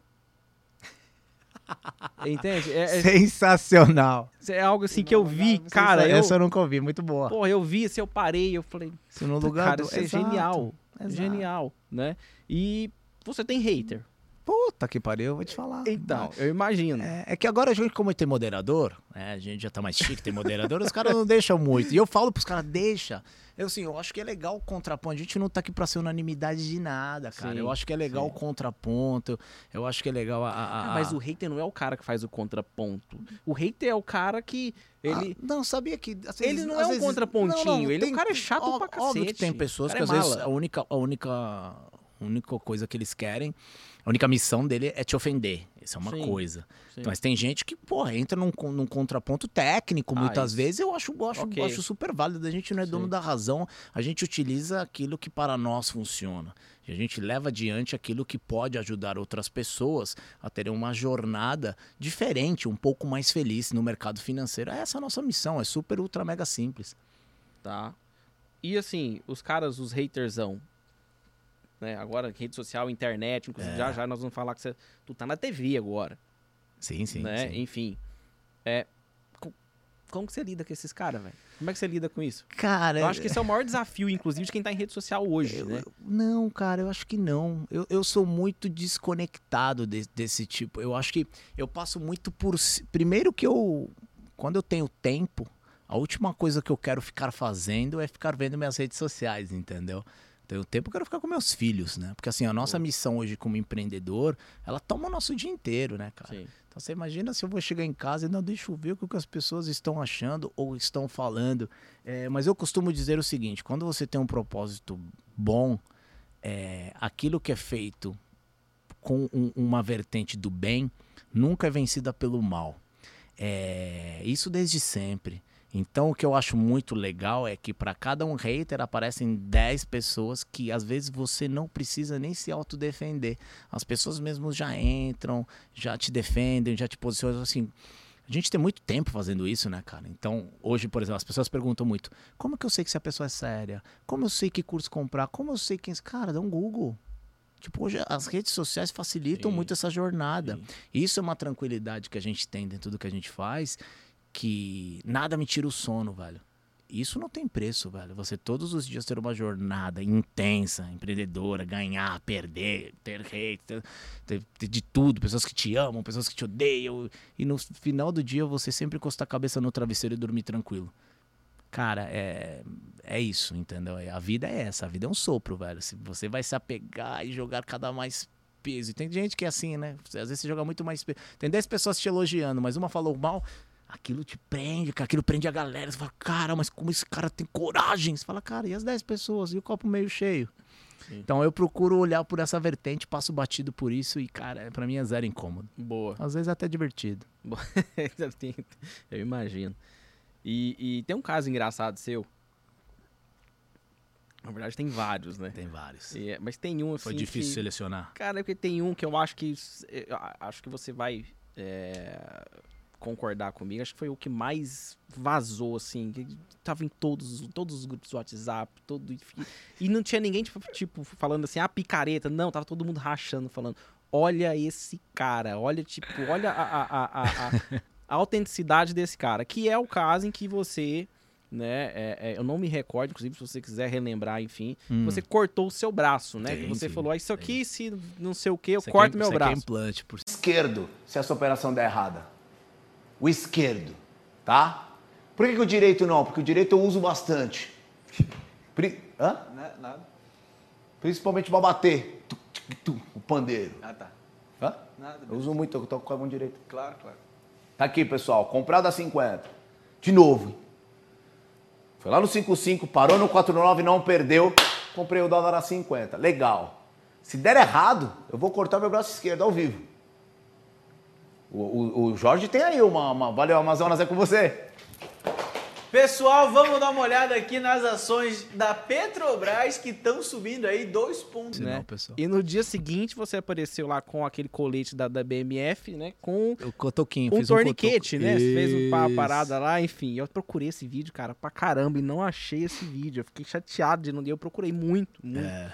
Inclusive, ó, a equipe do Alisson, pega esse vídeo aí, cara, manda pra nós, ou solta lá no YouTube lá, porque a gente da edição aqui, né? O pessoal da edição vai agradece, viu? Porque a gente Ah, quer colocar claro. no vídeo, Ah, inclusive. então vou mandar pra vocês, porra. Em algum lugar deve estar. Deve no meu Instagram deve estar, só que aí tem que ficar procurando, né? Um saco. Pô, manda, enfim. Cara, mas esse dia é foi foi muito... essa história, Cara, as pessoas Que falam, loucura. caralho, pare- parecia que eu tinha bolado, é ou marqueteiro, né? Parecia que eu tinha desenhado aquilo feito, tipo, escrito, alguém roteirizou. Cara, foi, foi para nós, pra mim, principalmente, foi um dia como qualquer outro.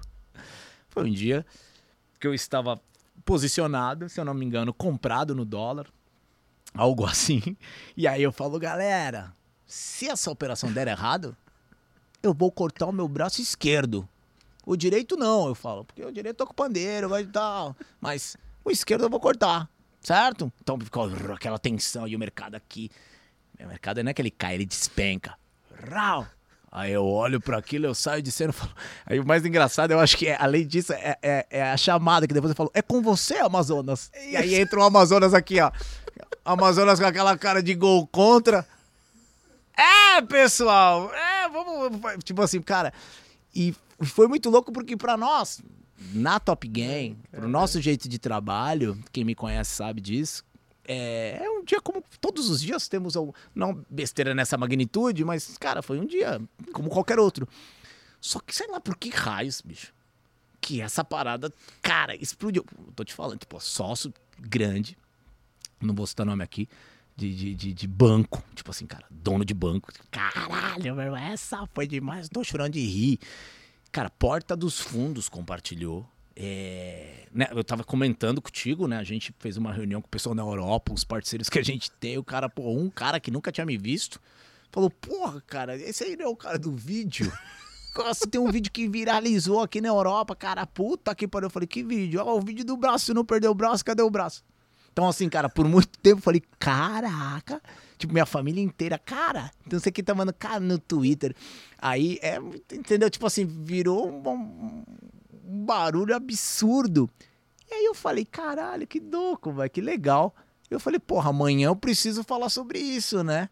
Aí os caras, e aí, o que você vai falar? Eu falei, já sei. No dia seguinte fiquei pensando, eu não posso entrar como se nada tivesse acontecido. Aí eu bolei na hora, falei, cara, vou pegar. Ah, não, falei pro Sidney. Falei, Sidney, é, passa numa loja de manequim, traz um- um manequim, a gente vai fingir que vai cortar o braço ao vivo. Então eu ia pegar um braço de manequim, olha lá, ia cortar o braço ao vivo. Aí ele falou, cara, as lojas estão fechadas, são Tá 8 bom, da já. manhã. Eu falei, puta merda, e agora? Falei, ah, beleza. Aí a gente amarrou o jaleco, entrei, falei, ah, porra, promessa é promessa, promessa é dívida e tal. Enfim, e mó galera, caralho, que sacada, puta merda. Eu falo, velho, Não foi combinado, não. Mano, não sei se tá maluco, cara. Não pensei em nada disso, mas realmente foi muito divertido, cara. Cara, foi muito boa, porque fizeram o, o- o- Fizeram aí. No dia seguinte, quando você já deu né, o oi, olá, né? Você Uhum, falou, ô uhum. pessoal, não sei o que, você tava lá com, com o braço amputado, né? Aí o pessoal pegou o vídeo anterior, aquele que você fala, ah, eu vou, não sei o que, eu corto meu braço e tal, que você chama, ah, com você, Amazon, não sei o que. E juntou com o outro, né? Ah, virou um videozaço, assim. Eu lembro que eu olhava aquilo, eu chorava de rir. Eu falei, não é possível, velho. Cara, impressionante, é muito louco. Todo o cara é mundo. louco. É, Ficou muito bom. Eu, o, ô, Alisson, pra gente chegar pros, pros finalmente aqui, né? É, você, hoje, você tem um programa na TV, né? Que chama Ex-Endividado. Aham. Esse programa, ele, ele não foi pensado pra TV inicialmente, né? Não, não foi. É, é, antes do SBT entrar na nossa vida, a gente. Quando a gente começou a focar na Top Game, quando eu comecei a né, conectar pessoas para entrar comigo nessa jornada, né, eu falei, cara, a gente precisa fazer o que todo mundo faz, mas de forma diferente. Tá. Então, não é inventar a roda na questão do que a gente vai passar, e sim na forma como a gente vai passar. Então, a gente acredita muito na ruptura de comunicação, acredita muito nisso, né? Tá no- E a Top Game nasceu assim, por isso que nós somos a Top, Top Game TV, né? Se posiciona como a primeira TV do mercado financeiro. E beleza, a gente foi, foi montando quadros, puta, foi, foi aprendendo no meio da jornada, contratou pessoas de TV, etc, etc, etc. E aí chegou num certo ponto que a gente falou, cara, como é que a gente vai furar essa bolha de renda variável, né? bolsa? E aí eu falei, cara, tentar fazer isso agora, ainda com a nossa base, com o nosso público, não é o momento. Que é um público muito nichado. Então vamos fazer um piloto? Falei, vamos testar fazer um quadro. E, puta, mas falar pra quem? E aí a gente pensou, pô, cara, 80% dos brasileiros são endividados. Então, se você parar pra pensar, cada 10 pessoas próximas a você, 8 pessoas têm dívida. Tá aqui a massa. Eu nunca vou me conectar com a massa falando de dólar. Mini índice, mini dólar, bolsa, ações. Perfeito, Isso daí é 2%. E olha lá. É, que fazem day trade, muito menos. Que fazem tape read, menos ainda. Então, assim, é um nicho muito bom, um nicho que eu amo, óbvio. Mas pensando num formato de negócio, como é que a gente consegue levar comunicação, educação financeira sem perder o propósito, óbvio? Ajudar mais pessoas, se conectar, etc e tal, trazer nossa linguagem. Falei, cara, aí montamos o quadro. O, o ex-endividado. E começamos a fazer de forma paralela no YouTube. A gente falou, cara, primeiro vamos ver se a gente consegue falar disso também, tão bem quanto a gente fala de bolsa, né? E começamos, cara, a testar garagem, começamos a fazer, sabe, esses negocinhos e tal, tal, tal, tal. Cara, é, isso caiu nas graças de três emissoras logo de cara, né? A Record, Tá. é, a Record, a Band, a Record, a Band e o SBT. É, E, cara, quando eu fui ver, eu já tava lá na Band, lá, conversando com os caras, tipo, ah, porra, cara, vamos fazer uma parada aqui. Eu falei, cara, eu falei, meu, será que é o momento? Será que é o público? Cara, é, você entende? Dá um susto, né, cara? Você Sim, fala, pô, a gente sim. tá aqui na nossa zona de conforto, tá tudo bem, né?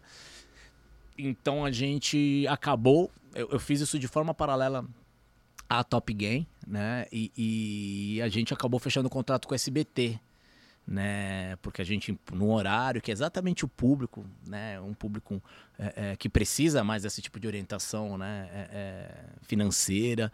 Então a gente acabou fechando dentro do, do, programa do Fatioli, que é um programa popular, etc e tal. Tem um Fala Povo, a galera na rua tirando as dúvidas, etc e tal. Então tá muito legal. Boa. É um novo aprendizado, né? A gente ainda tá aprendendo como que funciona isso de dentro de uma, de uma emissora maior, né? Temos a nossa TVzinha caseira, a Top Game TV, e agora estamos numa TV grande. Então, acredito que em algum momento essas, essas, essas eh, vamos conseguir criar uma ponte mas muito dificilmente eu vou estar no SBT e vou comprar aqui, vende aqui parcial. a tiazinha do bolo vai falar que porra é essa, né? Mas acho que de certa forma a gente consegue conectar essas pessoas da jornada inicial que elas precisam, que primeiro é ajudá-las em relação ao endividamento, segundo é terem uma educação financeira coerente e depois, quem sabe, quando elas se tornarem umas pessoas com, com, com nome limpo, umas pessoas que já possam, já tem dinheiro sobrando, porque quem é endividado, geralmente não tem dinheiro sobrando, né? Sim. Já começar a sobrar um dinheiro dinheirinho para poder investir, talvez entre na jornada Top Game. Quando eu falo jornada Top Game, não é bolsa de valores, né? Que a gente tem também produtos que ainda não estão, não estão rodando, mas já temos profissionais que vão entrar na nossa nova plataforma, mas é, não teríamos tempo para falar sobre isso, que são pessoas de educação financeira, não são Boa. pessoas focadas em trading, entendeu? Então, em algum momento a gente vai conseguir criar essa, essa ponte aí. Bacana, eu achei super bacana, inclusive. E aqui, temos duas perguntas aqui, na verdade eu, eu selecionei duas, né? Boa. Aqui, tem cada pergunta também. Taca-lhe pau. Louco, né?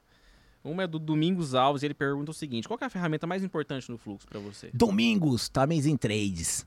Times in Trades é uma janela que mostra o histórico do que está acontecendo. Porque o que está acontecendo é o que eu chamo de maldade, a maldade do mercado. A maldade ela está mais vendedora, ela está mais compradora. Então, Times in Trades ou histórico de negócios é a janela que para mim é a janela que mais me ajuda na tomada de decisão. É essa. Boa. Bacana. E o Adriano Barbosa fez uma. O cara filosofou aqui. Tá, tá tomando uma cachaça, certeza. Nem convida. O que, que né? O que que o Alisson de hoje diria para ah, o Alisson do fofo. passado? Ah. É, os caras são. Olha só, é muito doido, né, cara? Eu. Tipo, o de hoje faria, faz implante. É. é. o, de, o de hoje, pra, como se diz, pro, pro, pro, Alisson, pro, pro é, passado. É que eu fiz, né, já, né? Então. Eu sei, é. eu já recebi aqui mensagem dizendo. É, então, eu já fiz, então. É, eu acho que talvez eu falaria pro Alisson mais novo para tomar mais risco, cara. E é muito interessante, né? Porque o tanto de risco que eu já tomei na minha vida mas mesmo assim, eu acho que eh, tomar mais risco. Eu acho que você tem fases da vida e fa fases que eu digo de faixas etárias mesmo, que permitem com que você erre mais. Porque o recomeço ele é mais simples, ele é menos doloroso porque você não tem dependentes de você. Você é você. Então, assim, puta, cara, dos, dos 15 anos até os 25 anos, a, puta, cara, eu acho que é o full pé no acelerador, tomada de risco master, é, é, é sair da zona de conforto, é, é, é se conectar com, com, com, com, com, com o desconhecido. Né? E, e, é a hora de você acelerar, cara. Após você puta, faixa, passar dessa faixa etária de 25 anos, você já tem que ter selecionado minimamente um caminho. Entendeu? Você não é que você não vai tomar risco, vai tomar risco, mas já sabendo onde que você vai. Sim. Então é o planejamento, né? Para que você com 35 anos, seja profissionalmente ou seja numa forma empreendedora, você já esteja colhendo resultados daquilo. E aí, dos 35 aos 45, é tentar escalar, mas aí você já tem o conhecimento, o know-how e, e, o, e o financiamento para isso. É escalar com inteligência, o que você tem, num formato internacional, podemos dizer assim, né? Somente para dar um grau de de grandeza, porque eu tô falando, né? E aí, cara, dos 45 para frente, praia, é, então que você não tenha mais a obrigação é, de trabalhar, não é que você não vai mais trabalhar, você não precisa mais ter a obrigação de ter que trabalhar. Boa. Então acho que essa jornada assim, acho que é eu pelo menos o que eu foco para mim assim. Boa, você tem quantos anos? 38. Aí já, tá, já parou, né, gente? Já, então, você pode chegar nos 38 também desse jeito. É né? lá. Você não precisa chegar nos 45. É, então. É. Tamo assim. Boa. Cara, olha só. Mas eu ainda preciso trabalhar, tá? É. Precisa porque ele quer que a empresa dele voa, né? É, Então com precisa. 45 a gente já, quem sabe, Com né? 45 vai ficar tirando foto com o Silvio Vai Santos. ficar na lá. Caraí, Caraíva pescando. Com 45 ele vai fazer parte daquele programa do Silvio Santos. eu onde eu ele vou assumir, né? Lá. O Silvio Santos provavelmente vai virar estrelinha, né? Então, talvez eu assuma, já É, pensou? Muito boa, sacanagem, cara. Ô, ô Alisson, tem um quadro aqui dentro do podcast que a gente chama de bate-bola jogo rápido. Você conhece.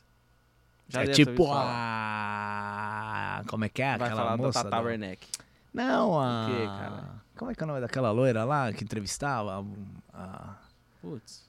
Marília Gabriela. Ah, Não é? tá. É, tipo isso. Um sonho. É, nossa, isso. Não é assim que ela é falava? é que Não, ela era falava? assim. É- Um sonho.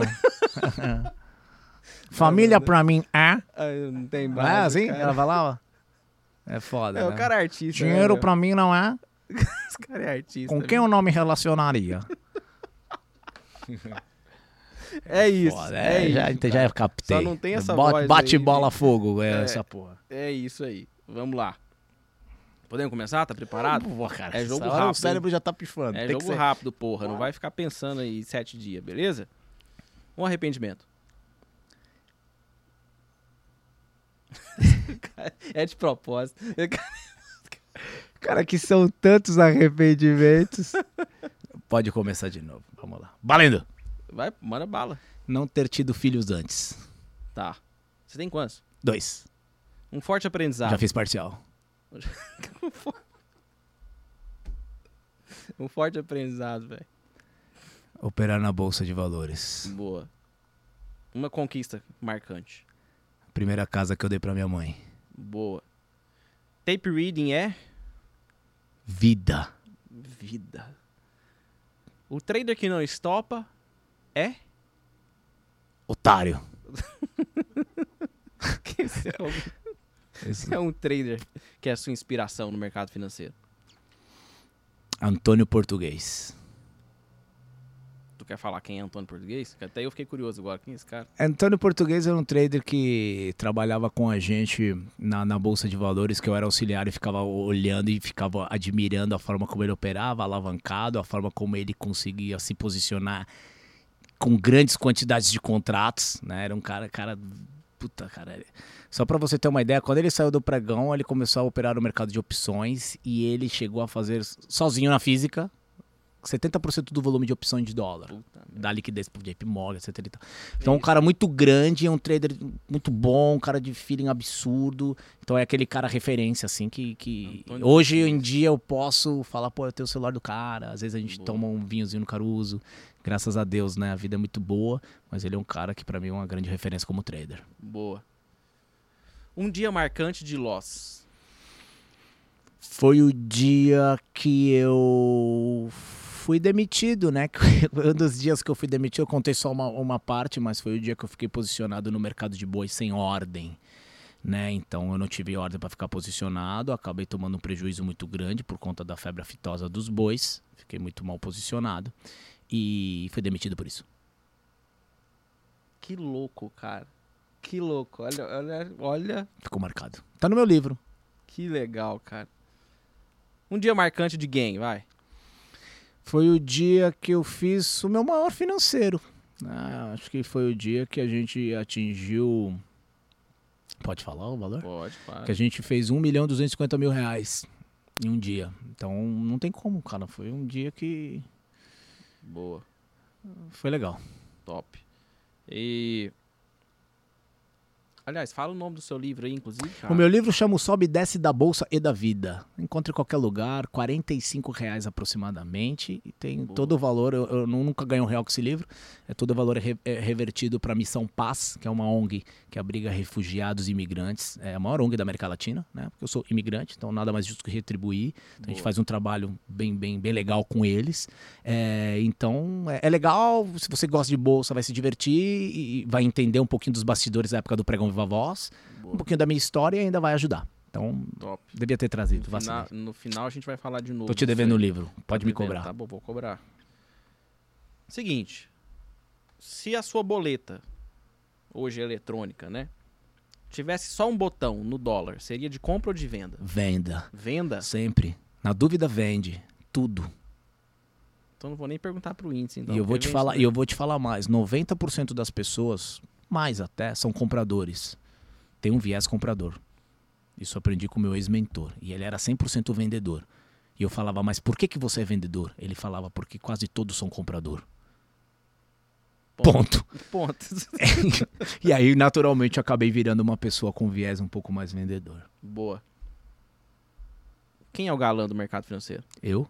Ah, Oi? não vale falar aí. Ah, não? Ah, desculpa. Não. Não vale, pô. Quem é o galã do mercado financeiro? Que pergunta Quem é o essa, meu galã? parceiro? Ué, parceiro, você conhece tanta gente. Não, eu conheço muita gente do mercado financeiro. Galã? galã? É.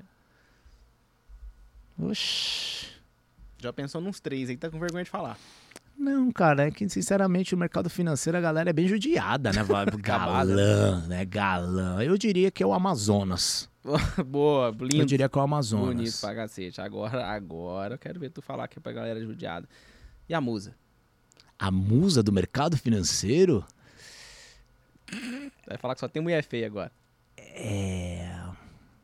Não, não, não. Mas a musa do mercado financeiro eu não tenho como não falar que é a Letícia, né? Cordeiro da Top Game.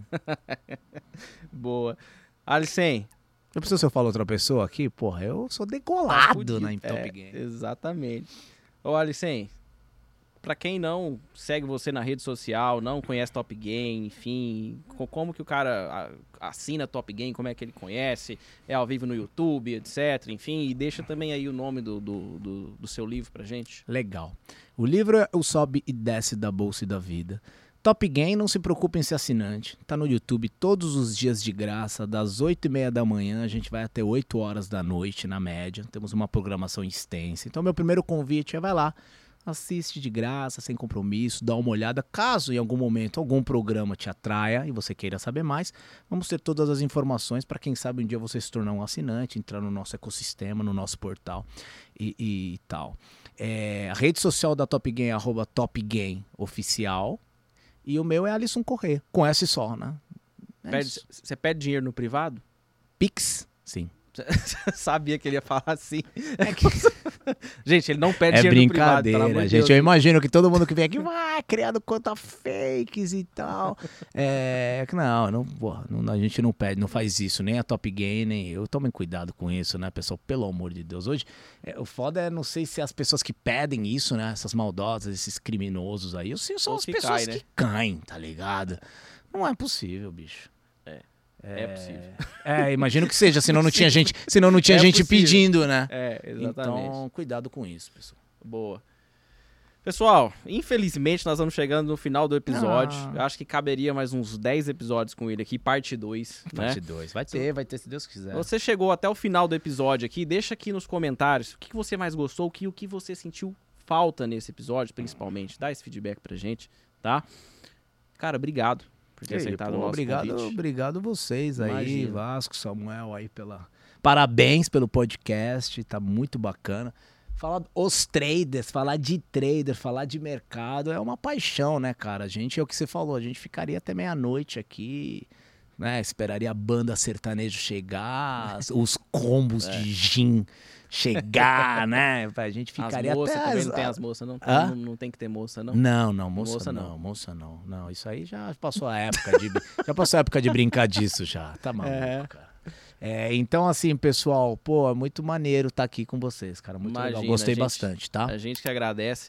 E, meu amigo, deixa aqui o seu like se você gostou do episódio. Se você não gostou, deixa o like do mesmo jeito, tá? Exatamente. Só deixa o feedback embaixo. Se inscreva no nosso canal, tá? Segue a gente lá no Instagram, arroba os Traders Podcast, tá bom? Agora, o podcast também tem fake, acredite se quiser.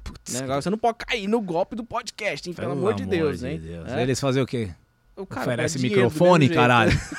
Porra. Oferece suporte. Oferece Caralho, suporte. meu irmão. É, Porra. eu acho que é meio difícil cair, mas enfim, se tem é porque, né, é aquela coisa.